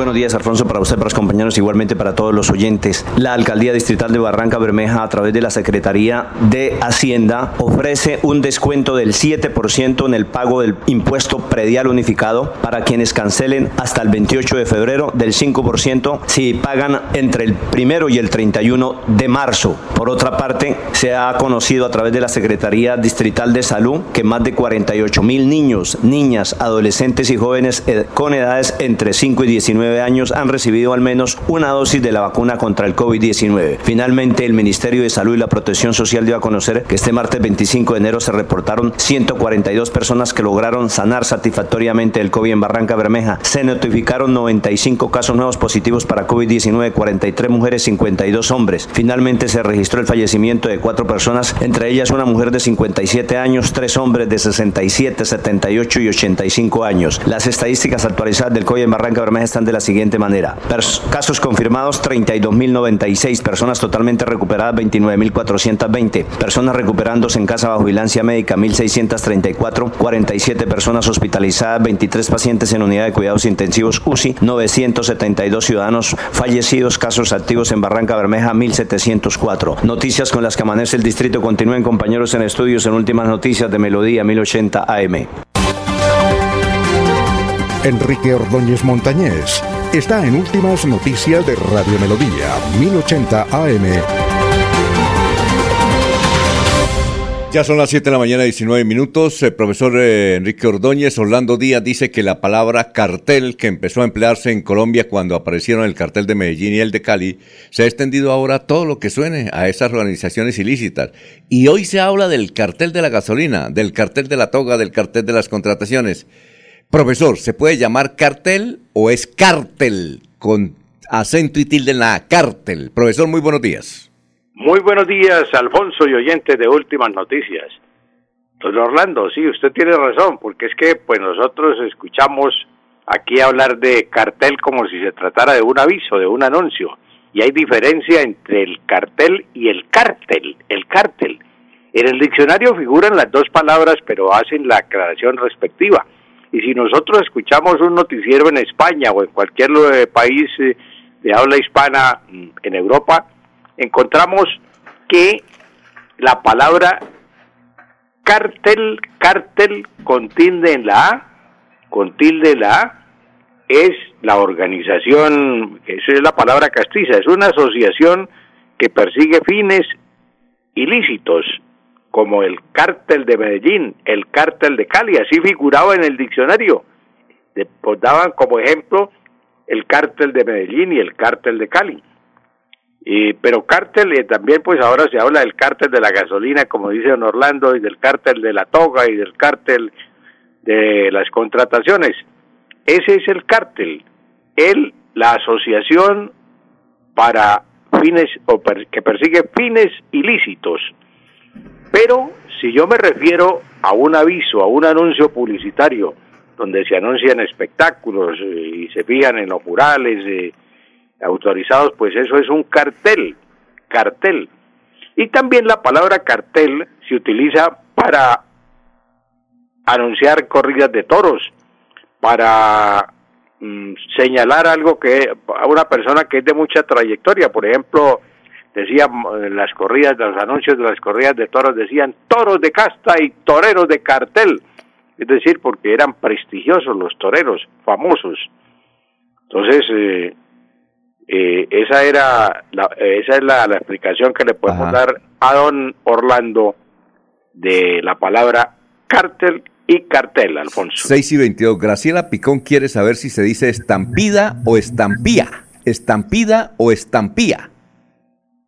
Doña Graciela, ambas son castizas, ambas palabras figuran en el diccionario. Y eh, salir o irse, y salir, irse o partir en un momento inesperado, cuando se sale muy eh, en carrera, es salir a la estampía. Salió a la estampía.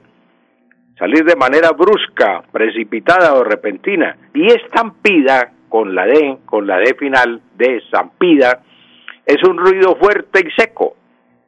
Se escuchó a lo lejos una estampida, por ejemplo, cuando se escucha el ruido de una bomba. Escucharon en cerca del aeropuerto de Cúcuta hace unos días una estampida, eso es una estampida, un ruido, un ruido fuerte y seco. Eso es una estampida. Y estampida es salir precipitadamente, salir a la carrera. Esa es la diferencia entre las dos palabras, doña Graciela, entre estampía y estampida. Ah, bueno, profesor. Muchas gracias, muy amable, ¿no? Muy gentil. Gracias a usted, don Alfonso, y a todos los oyentes, un feliz día. 7.23 minutos. Tenemos un minutico para don Jorge Abel Flores que habla sobre eh, cimitarra. Lo escuchamos, don Jorge Abel. Bueno, buenos días para la potente Radio Melodía. Alfonso Pineda, muchas gracias por la oportunidad que le da usted a las personas de la base de abajo, que venimos de abajo. Estuvimos en Cimitarra. Un saludo muy especial a todas las cimitarreñas y cimitarreños. Y los invitamos masivamente el domingo a marcar por el compañero Alejandro Cárdenas del Partido Liberal, que vamos ganando las elecciones allá. El senador Mario Alberto Castaño me envió como su jefe de debate a darle el respaldo al compañero Alejandro Cárdenas para jalonar las placahuellas y, arreglar las vías y trabajar por los proyectos productivos del campo. Por el senador Mario Alberto Castaño marcamos la L y el número 9 y por el ingeniero de las placahuellas marcamos la L y el 102. Un abrazo y estaremos en Cimitarra el próximo domingo, que son las elecciones, acompañando al compañero Alejandro Cárdenas, una manifestación eh, que hubo masiva, por lo menos unas 12, eh, 10 cuadras, la Plaza Roja de Cimitarra, ahí le envío la foto. Un abrazo, Alfonso, muchas gracias y seguimos trabajando por el bien de las y los santanderianos. Se despide Jorge Abel Flores y le reporta aquí desde el Magdalena Medio Santanderiano. Muy bien. Bueno, la de irnos, don Jorge. Alfonso, hoy a partir de las 9 de la mañana, la cita del Partido Conservador en el Salón Rojo del Hotel Tequendama en la realización de su convención nacional. Invitados especiales, eh, José María Axnar, Vicente Fox y Mauricio Macri. Junto a ellos, el expresidente Andrés Pastrana. Ah, qué bueno. Viene eh, entonces Mauricio Macri. Ah, bien. Sí, el- señor. el- el- uno de los directivos de Boca Junior. Bueno, don Eliezer, la de irnos. Don Alfonso, eh, hablando de inversión de grandes capitales, después de hablar de la Fórmula 1 en la ciudad de Barranquilla, tenemos que hablar de un concierto que se va a efectuar aquí en Medellín el día 18 de noviembre. Jorge nos puede dar algunas luces sobre este artista. Benito Antonio Martínez Ocasio, más conocido como Bad Bunny, se presenta aquí en Medellín, pero el hecho, Alfonso y oyentes, es que habrá boletería desde 50 mil pesos hasta 22 millones de pesos la entrada, Alfonso. ¿Una boleta 22 millones? Una boleta 22 millones, un palco. Debe ser para ahí, para, ¿para qué? 10 para personas, todos los 10 palcos son para personas. 10 personas, sí, señor. Ah, Sí. bueno, sí, sí. Entonces, desde 50 mil hasta 22 millones. ¿Quién es este artista? Brevemente, Jorge, si nos puede dar algunas luces. No, es un artista bastante reconocido entre los nuevos talentos musicales. Bad Bunny ha sido nominado varias veces al premio Grammy y, eh, y esta, esta gira anunciada para Medellín en el próximo 28, perdón. 18, 18 de noviembre. 18 de, de noviembre, sí, eh, estará este año Bad Bunny en, en, en- en Medellín como parte del, del Bad Bunny. ¿Y dónde es él, Bob Bunny? Estará allí eh, presentando y con obviamente con esos precios. Desde ya se han abierto la boletería y como dice Don Eliezer, desde 56 mil pesos hasta 22 millones 100 mil. ¿De dónde es- de dónde quienes es? deseen participar en este concierto. Jorge, ¿de Hay dónde es? Jorge. y el privado hace con su plata lo que quiera. Jorge, ¿de dónde es él? ¿De dónde? ¿De qué país?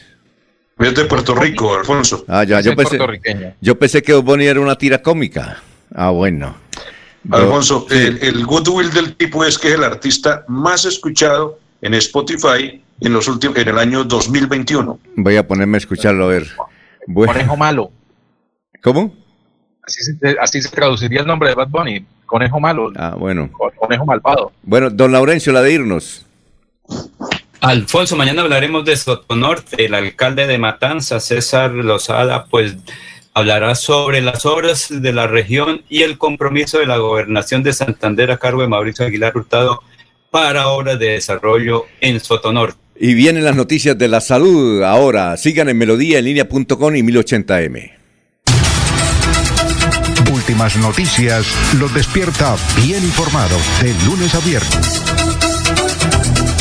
En todas las áreas de la información regional, un periodista de Últimas Noticias registra la información en Radio Melodía 1080 AM y en melodíaenlínea.com. Director Alfonso Pineda Chaparro.